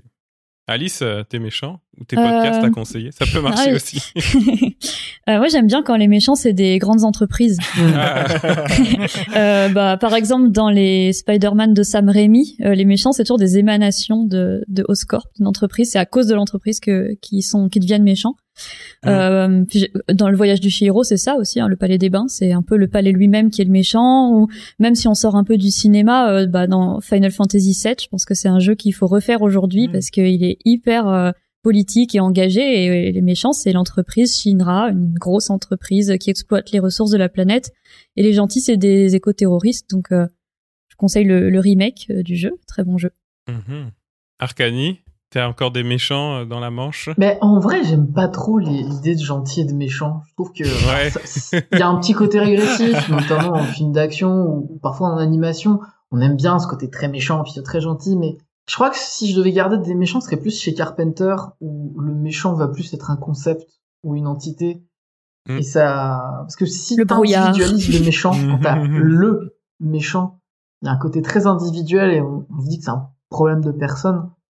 Alors qu'en fait, ce qui fait vraiment du mal, c'est plus, euh, bah, comme euh, disait Alice, une entreprise. euh, ça peut être aussi une idéologie et des choses comme ça. À la limite, le vrai méchant, ce serait The Thing, Oui. Ouais, Excellent film. qui Ouais. prend notre forme et, et qui fait qu'on se menace les, qu'on se soupçonne les uns les autres et qu'on se retourne les uns contre les autres. Après, s'il en avait fait un univers cinématographique entier, peut-être on aurait découvert qu'il avait des bonnes raisons. hein. C'est vrai. Euh, moi, si je devais conseiller des méchants, euh, on était très Marvel euh, aujourd'hui quand même. Mais il y, a des- y a quand même des très bons méchants dans les séries euh, Marvel autour des Defenders, notamment Jessica Jones. Et tu disais, Arcani, j'aime pas trop les, la, la dichotomie méchant-gentil. Bon, bah, elle, c'est clairement une anti-héroïne. Oui. Donc, elle est comme au milieu des deux, puis c'est super. Il y a euh, Carrie Ann Moss, euh, Trinity de Matrix, qui joue euh, l'avocate euh, Jerry Hogarth et qui a la classe à fond. Et pareil, elle est avocate, donc bah, elle est un peu entre, entre les deux, ni, ni bien ni mal. Il y a Mahershala Ali euh, qui joue Cottonmouth dans Luke Cage. Euh, lui, pareil, c'est un grand acteur. euh. Et puis euh, David Tennant qui joue Killgrave dans Jessica Jones. Et je pense que ça, c'est Ah oui. un de mes méchants Marvel préférés en fait des dernières années parce qu'il est incroyable. Extrêmement angoissant. Et il a un super, super pouvoir méchant. Ah, il fait quoi? C'est génial. Il peut donner des ordres. Il te dit quelque chose et tu le fais. Ça, c'est méchant. Hein. Bon, bah, vous avez de quoi vous faire peur. mais pas que peur, mais il y a aussi un angle, euh, quoi, euh, marxiste. Hein. Euh, Vous avez le droit d'avoir peur des grandes entreprises. Il y avait un peu les fondamentaux de l'émission qu'il fallait quand même respecter, quoi. c'est ça, c'est ça. Bah, merci pour tous ces méchants et pour toutes ces méchantes. Euh, où est-ce qu'on peut vous retrouver, vous, chacun et chacune? C'est l'instant promo. Si les gens qui nous écoutent vous ont trouvé finalement gentils, peuvent vous suivre et vous écouter, vous regarder où? Arcani Euh, sur Twitter, la chaîne Kaleidos-Pop, P-O-P à la fin. Euh, ou sinon sur Twitter, Arcani Corvo, où, où je dis plein de bêtises. Cédric, euh, Bah, sur Twitter principalement, voilà, Cédric S7 euh, sur Twitter. Et on peut faire un petit conseil de lecture, euh, c'est Bah oui. possible? Bah, c'est Alors moi, je conseille sur les films d'horreur euh, un, un livre d'Éric Dufour qui s'appelle Le cinéma d'horreur et ses figures, c'est vraiment très bien. Et puis des articles d'Hugo Clément sur l'horreur et- épidémique. Et puis euh, je conseille aussi le blog de Janine, J-A-N-I-N-E, qui démontre, qui montre bien pourquoi est-ce que euh, il faut être méchante pour euh, pour que les hommes se transforment. voilà, je vous laisse lire sa petite série sur comment être une petty féministe. C'est très très drôle et, et c'est c'est très vrai. Eh ben oui, la méchanceté comme arme politique. Voilà. Et puis sur ton Twitter, on retrouve, j'en parlais tout à l'heure, du contenu didactique en philo. Donc Oui. c'est pas que à destination des profs de philo, c'est aussi Non. intéressant. pour, Oui, oui, il y a un peu de tout. euh, ouais. Euh, Alice, où est-ce qu'on te retrouve toi? Sur Twitter aussi, euh, @philopoulpe et je joue aussi la méchante féministe. Très très méchante. Raph, Sur Twitter, à Raphaël Jodon, euh, de temps en temps à Lyon 2, à l'université, et de temps en temps aussi dans divers lycées où j'enseigne le cinéma. Si vous avez envie de redevenir jeune pour euh, m'avoir comme prof, si vous voulez un autographe de Raphaël Jodon, c'est donc ça se passe à la Lyon 2. sortie. C'est ça? Vous cherchez les emplois du temps à, à Lyon 2, vous cherchez Monsieur Jodon, puis voilà. Euh, c'est un peu flippant. Si des gens le font, c'est un peu Euh, flippant. Ouais, j'aurais pas dire ça. Du coup, en plus, maintenant qu'on est suivi par plein de trolls, bon, je sais pas. C'est vrai. On va réfléchir à est-ce qu'on coupe au montage. C'est bon. Euh, ah, je peux faire une dernière autopromo. Moi, vous pouvez m'écouter si vous en avez pas déjà marre de ma voix tous les mardis euh, de 10h30 à midi sur CISM à Montréal, donc euh, au 89.3 en FM et ça se trouve sur internet cism893.ca. Mon émission s'appelle C'est un tube et on parle chanson. Bah oui, parce qu'il n'y a pas que du cinéma quand même dans la vie. et puis il y a des méchants dans les chansons, je suis sûr. Ah, je pourrais faire une émission sur les méchants en chansons. Ça, Ah bah oui, voilà. ah, ça c'est une bonne idée. Le mec qui prépare Carrément. ses émissions en nous exploitant. Là. Ouais, ouais, ouais. Et évidemment, bah, vous pouvez aussi réécouter tous euh, les précédents épisodes du balado Une invention sans avenir et celui-ci sur toutes les plateformes dont on a parlé à volonté. Et on peut le retrouver bien sûr sur Twitter où on fait pas mal de trades euh, qui énervent des gens. Donc euh, venez, euh, venez avec nous, on s'amuse bien. qui énervent et qui font plaisir à des gens aussi. Hein. Ça, ça fait pas que énerver. Oui, parce que là, c'est vrai qu'on leur donne trop de publicité. Ça fait aussi Ah beaucoup oui. plaisir a priori. Oui, c'est ça. euh, En termes de réaction, on a quand même eu beaucoup plus de soutien et de réactions positives. Évidemment, on a toujours des trolls. Mais bon, Gros gros love à, à vous tous et toutes, hein, évidemment. Et oui, merci à tous et à toutes et à tout le monde de nous suivre. Une invention sans avenir. Merci à tous et à toutes autour Ouais, de la merci table d'avoir parlé de méchants. Bah, c'était un plaisir. Hein. Et à bientôt. À bientôt. Ouais, allez, salut tout le monde. Salut. Salut. Qui c'est qui est très gentil Qui c'est qui est très méchant Qui a tous les premiers prix Qui roupille au dernier rang Qui fait des économies Oh, j'ai peur. Je suis une gentille. Et je suis poursuivie par un méchant. Je suis le méchant et je veux tuer la gentille. Je vais m'évanouir de frayeur. Non, non, Scar, ne me regarde pas comme ça. Ah Scar, lâche-le. Admirablement synchrone, Votre Majesté. Tirez encore. Mais arrête, espèce d'enfoiré, tu t'es fait comprendre, basta maintenant Merci du conseil, monsieur le cowboy, j'y réfléchirai. Tirez encore. Pour qui t'as de l'antipathie Pour qui t'as un gros penchant C'est travail, famille, patrie, les gentils. C'est la retraite à 20 ans, les méchants